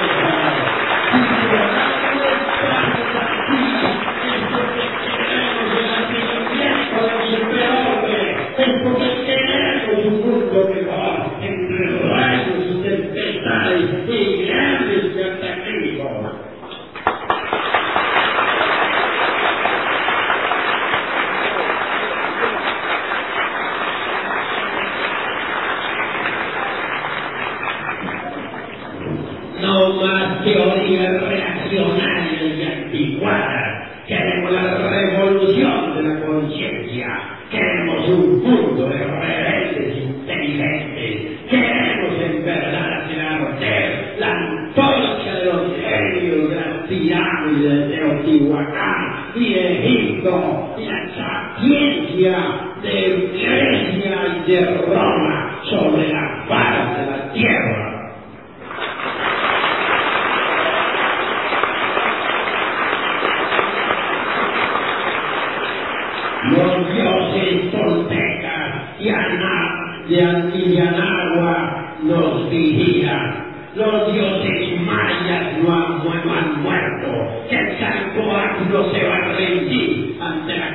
de esta época perversa. Amigos, este gran banquete de la amistad es verdaderamente un banquete de luz, un banquete donde florece el verbo de los hierofantes, un banquete iluminado por el Cristo cósmico, un banquete donde vuelven a verse en las mujeres los ojos de las antiguas Sirias,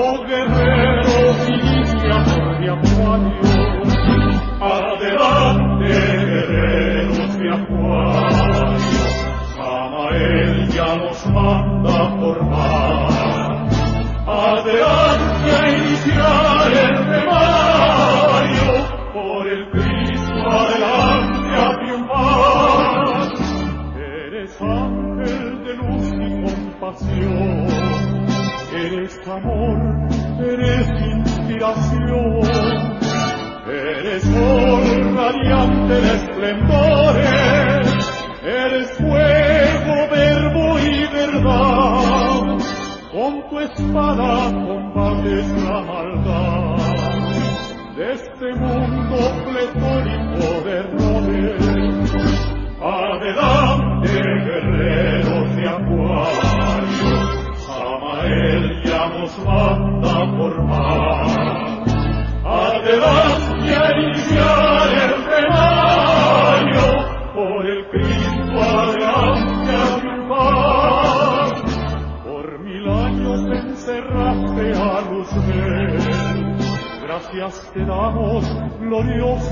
glorioso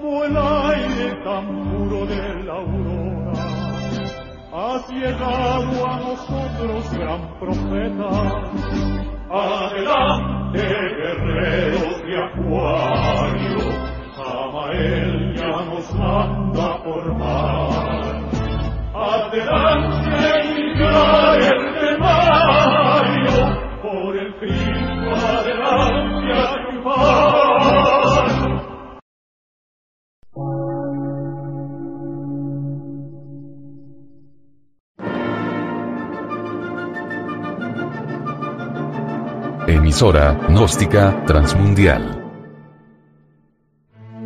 Por una nueva civilización y una nueva cultura, sobre la faz de la Tierra.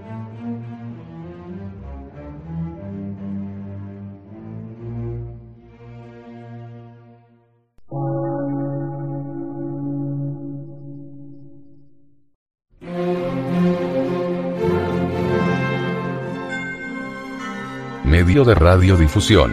Científico, artístico, místico y filosófico. De la Asociación Colombiana de Centros de Estudios Gnósticos, Antropológicos, Psicológicos y Culturales. A.C.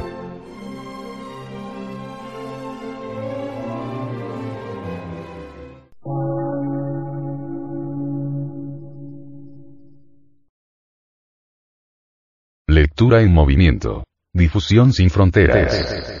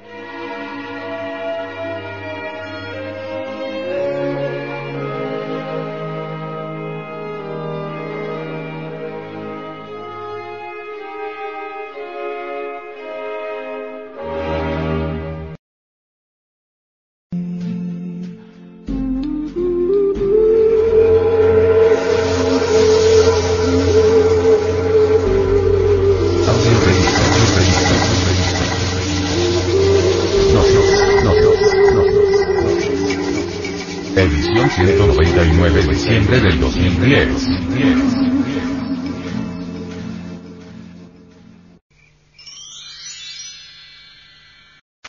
Para vivir sin drogas. La droga y su dependencia. Una epidemia llamada droga está estremeciendo a la sociedad del planeta Tierra, por su acrecentamiento, cuya aceptación en gran número de sus miembros está tomando caracteres alarmantes.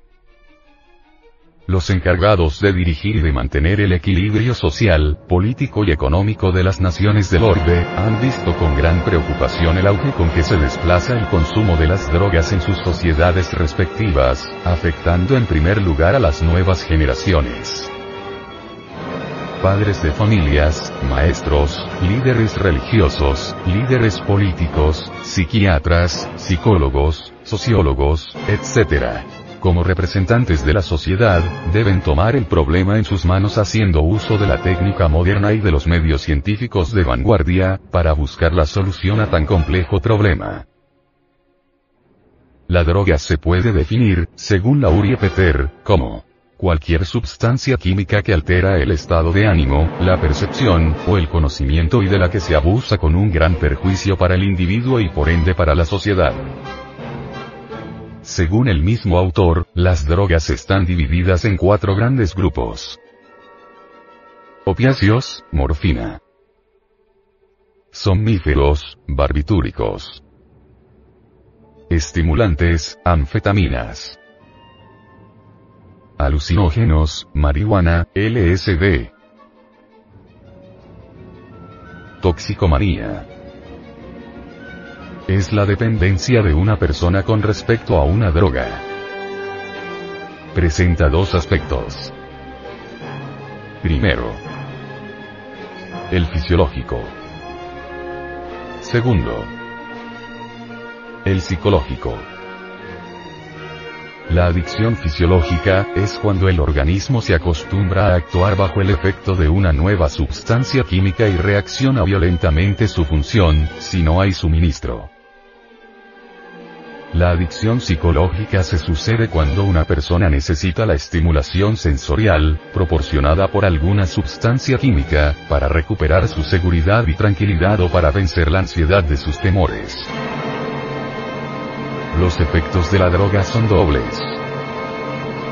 1. Físicos. 2. Psíquicos. En los efectos físicos se observa el aumento del ritmo cardíaco, dilata los vasos sanguíneos de la conjuntiva y disminuye la temperatura del cuerpo. Los efectos psíquicos varían según la personalidad del consumidor y el ambiente externo que lo rodea. La ansiedad que induce el ambiente social sobre el fumador novato, le produce una fuerte inhibición. Cuando su uso es frecuente se reduce la ansiedad, desaparece la inhibición. Por eso es que los consumidores de drogas para introducir la adicción en los novatos primero le enseñan a sentir los efectos de la droga en la psiquis. Los efectos psíquicos dependen básicamente no solo de la droga, sino de la disposición del individuo y del ambiente exterior.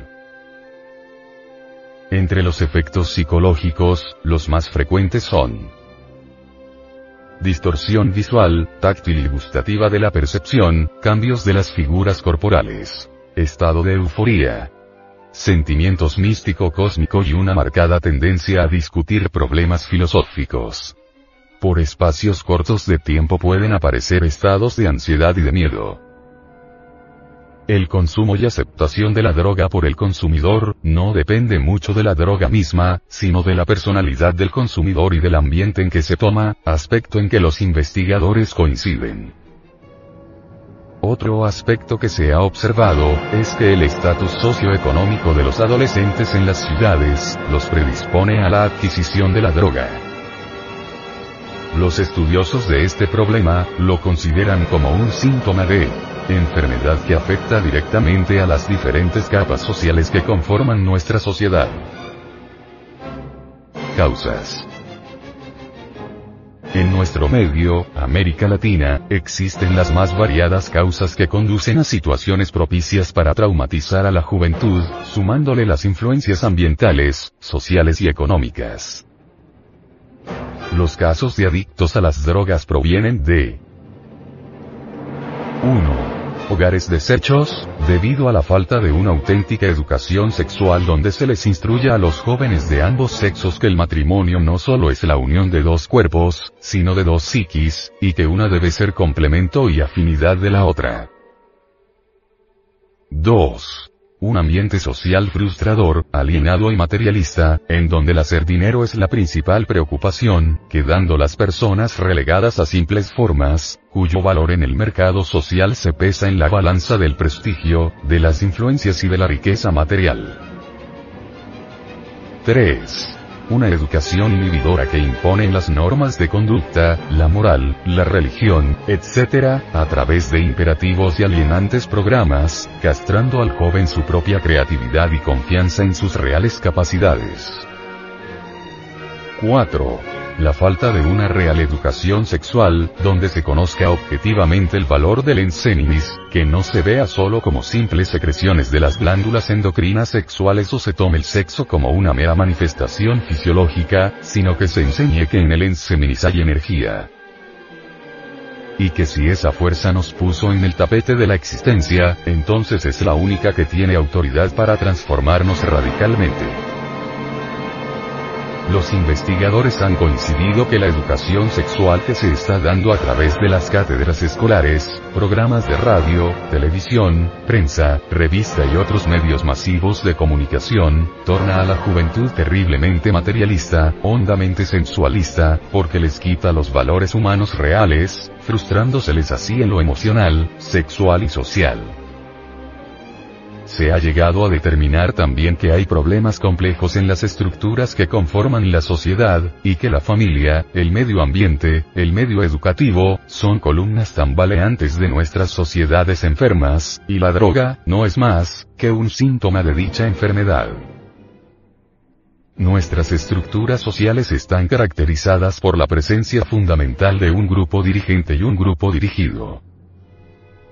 En esta sociedad competitiva, los dos grupos perfectamente definidos, ricos y pobres, producen la anomía, que es el proceso por el cual se descohesiona y disgrega una sociedad, ya que el resultado de la competencia produce la incomunicación social.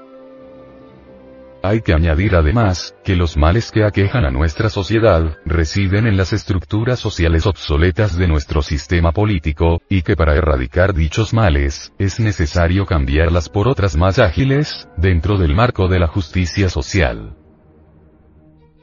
Soluciones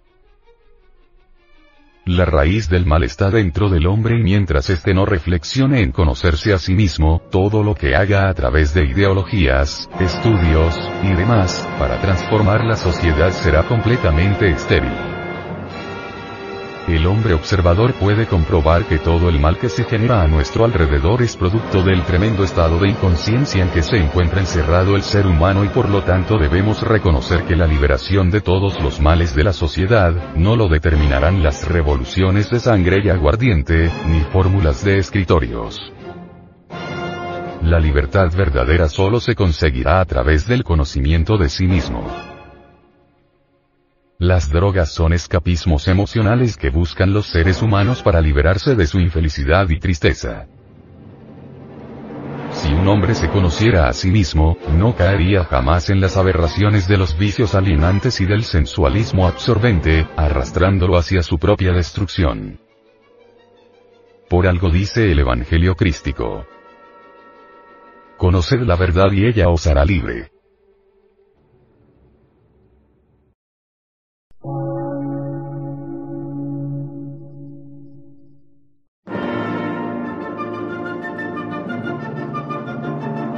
Emisora, gnóstica, transmundial. Por una nueva civilización y una nueva cultura, sobre la faz de la Tierra.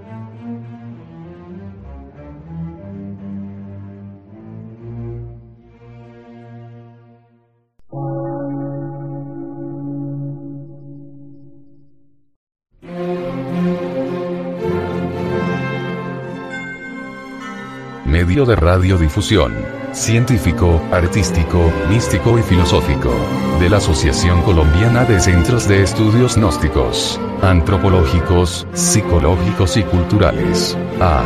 C.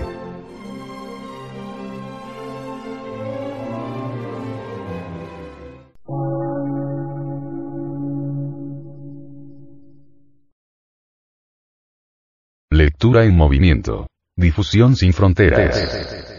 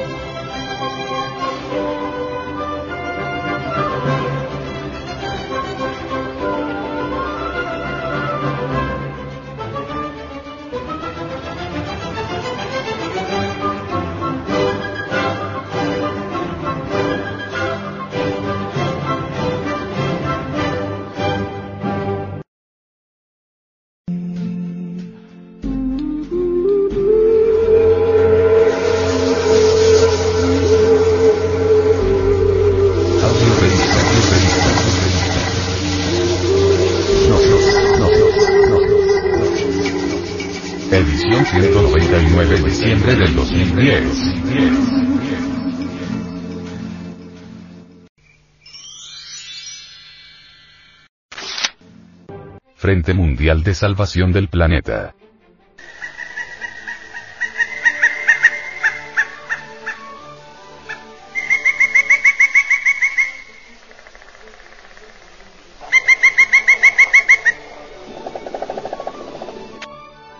Comenzamos a vivir una catástrofe inevitable,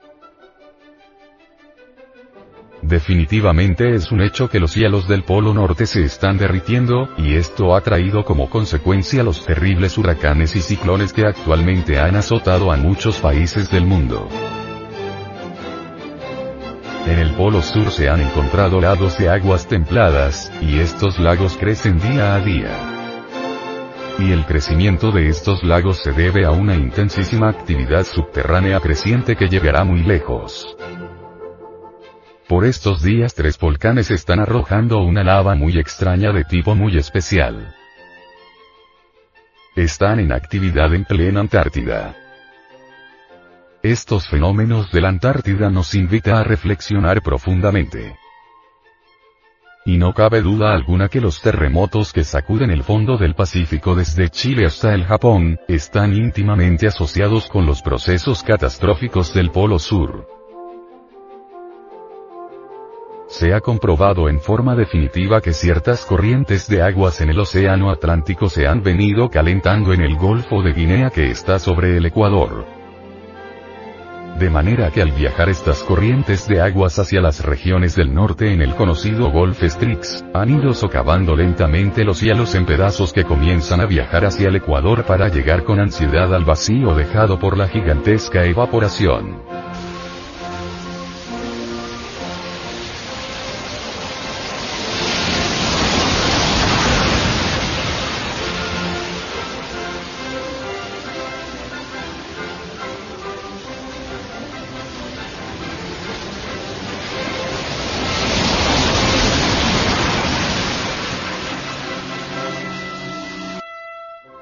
Como es obvio, esto produce una corriente inversa a Golf Strix, pero muy fría que altera fundamentalmente los climas de las costas por donde pasa, terminando por dar vida a los ciclones, huracanes, lluvias torrenciales, tempestades terribles.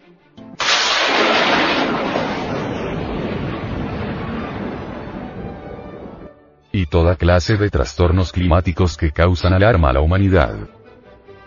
Profundas investigaciones han permitido deducir que esas aguas calentadas en el Ecuador se encuentran relacionadas con los volcanes de la Antártida. Es claro comprender que las corrientes calientes del Océano Pacífico en última instancia vienen de la Antártida. Dichas aguas llegan al Golfo de Guinea originando aumento de la temperatura ecuatorial. Esas corrientes de agua tibia al llegar al Polo Norte, tienen que socavar y agrietar las enormes montañas de hielo, reduciendo en esa parte del ya citado Golf Strix, los cielos que otrora eran compactos. Obviamente, los volcanes del Polo Sur intensificarán sus actividades ígneas, y como consecuencia los lagos de aguas calientes de la Antártida crecerán desmesuradamente. Las corrientes marinas se tornarán cada día con más poder dentro de los cielos del Polo Norte, hasta lograr el deshielamiento total. No es correcto pensar que el Polo Sur con sus volcanes en erupción, permanezcan en un estado inmodificable, es claro que los cielos se derretirán como en el Polo Norte y el resultado será de horror apocalíptico.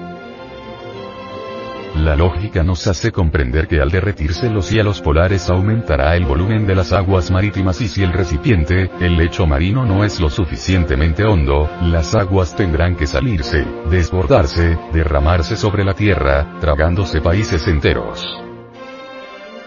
Ya en algunos lugares del Atlántico y del Pacífico, el fondo marino se ha venido acercando cada día más a la superficie o lo que es lo mismo, que ha venido disminuyendo la profundidad de las aguas de los mares.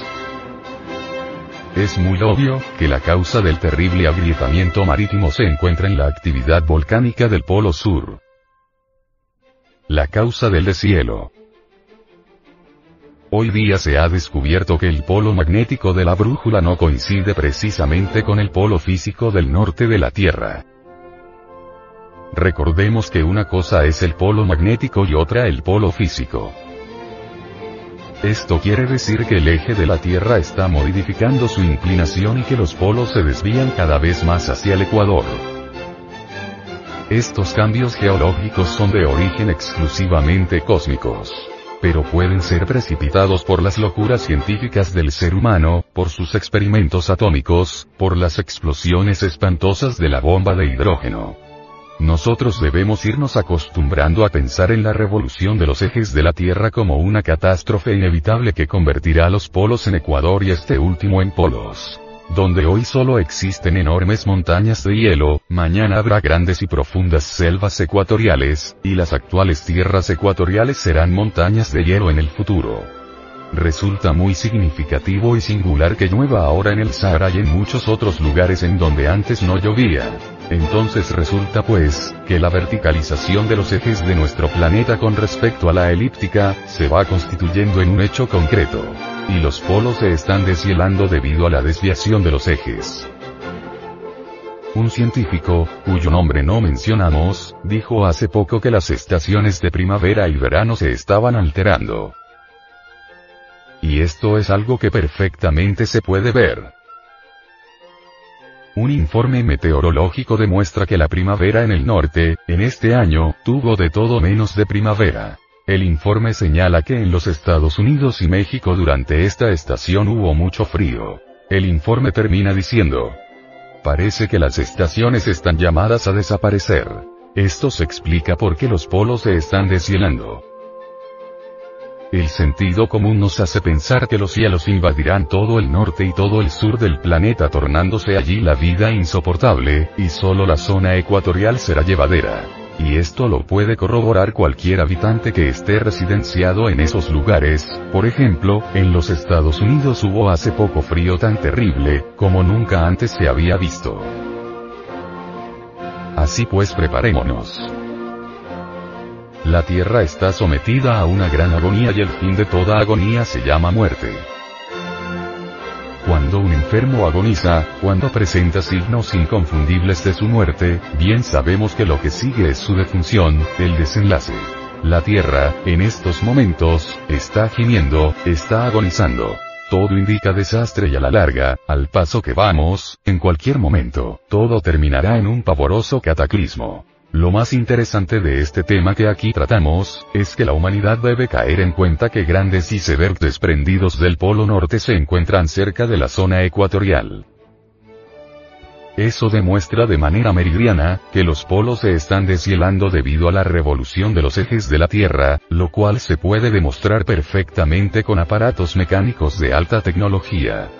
El pobre ser humano, el ignorante ilustrado, o mejor dijéramos, para usar términos de la Facultad de Medicina Oficial, el animal intelectual, al contaminar los mares con tanta inmundicia, envenenar el aire con el humo de sus carros, aviones y fábricas, y destruir la Tierra con sus explosiones atómicas subterráneas y abuso de elementos perjudiciales para la corteza terrestre, es claro que ha sometido al planeta Tierra a una larga y espantosa agonía que indubitablemente, habrá de concluir con una gran catástrofe.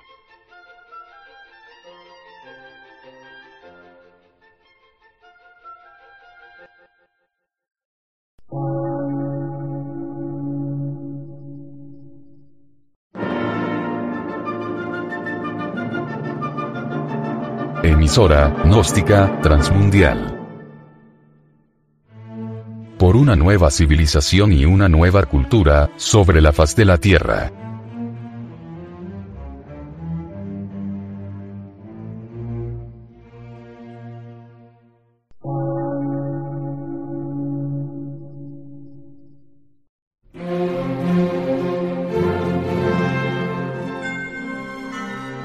De radiodifusión. Científico, artístico, místico y filosófico.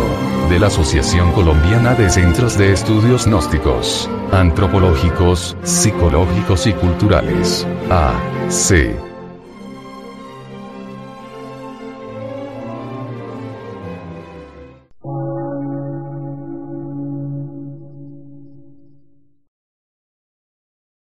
Lectura en movimiento. Difusión sin fronteras.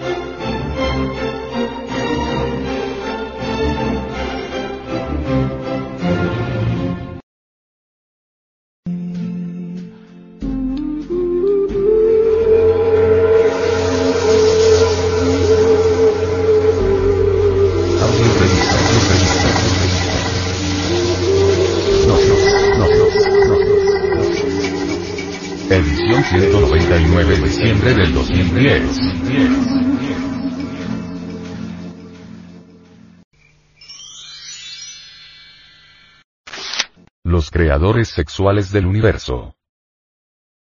Por Samael Aumeor. En el Popol Vuh de los mayas, el ave y la serpiente figuran como creadores sexuales del universo. Tepeu y Cocumat se envían un gavilán al inmenso mar de la gran vida, para traer la serpiente, con cuya sangre maravillosa amasan el maíz amarillo y blanco.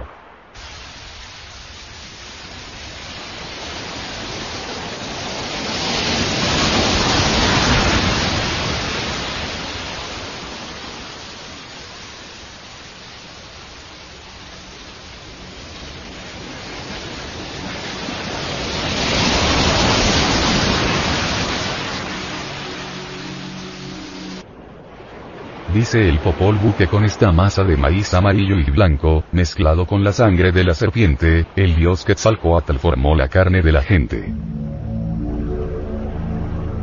El ave representa al espíritu universal de vida. La serpiente representa al fuego sexual del tercer logos.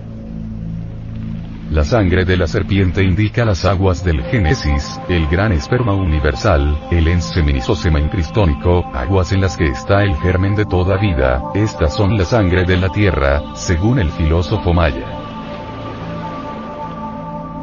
La diosa Coatlicue es la madre de la vida y de la muerte, en Cenis. Realmente, el fuego sexual, el fuego de Pentecostés, del tercer logos, Espíritu Santo, hace fecundas las aguas de vida, el Enseninis, para que surja el universo. En la teogonía maya, dos dioses intervienen en la creación. Uno que da la vida y la forma al hombre, y otro que le da la conciencia. El tercer logos hace fecundas las aguas de vida y, cuando éstas han sido fecundadas, interviene el segundo logos, el Hijo, el Cristo, infundiendo la conciencia en todos los organismos. Los vehículos de acción de todas las fuerzas logoicas son los dioses inefables el gavilán chumí, el guacamayo no, el cernita loxensenbak, el tapirtzimincax y la serpiente can son los factores básicos de los mitos geogénicos mayas. Estos símbolos se utilizan esotéricamente y exotéricamente. En el campo exotérico o público simbolizan hechos de tribu, acontecimientos históricos, etc. etc. En el aspecto esotérico o secreto, la cuestión es altamente científica, profundamente filosófica, sublimemente artística y tremendamente religiosa. Entre los mayas el paraíso terrenal es el Tamoanchan, el sagrado lugar de la serpiente, del pájaro serpiente. Tamoanchas son, de hecho, los iniciados en la serpiente. El mito de los tamuanchas es el del pájaro serpiente. Los tamuanchas descienden de los toltecas, olmecas y mayas. La serpiente emplumada habla claro del pájaro serpiente y es identificada con Quetzalcoatl, el Cristo azteca, quien siempre aparece acompañado del águila y la serpiente. El águila del espíritu y la serpiente de fuego que nos convierten en dioses terriblemente divinos. El quetzal de los mayas es la serpiente emplumada, el pájaro serpiente.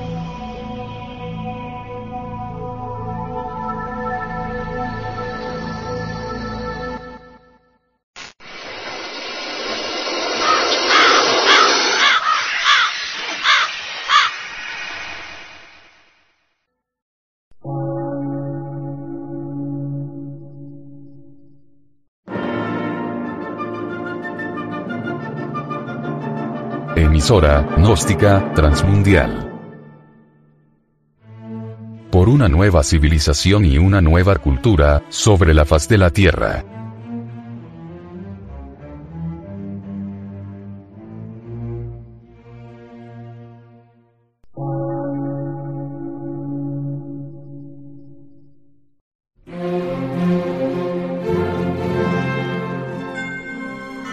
Medio de radiodifusión. Científico, artístico, místico y filosófico. De la Asociación Colombiana de Centros de Estudios Gnósticos, Antropológicos, Psicológicos y Culturales. A.C.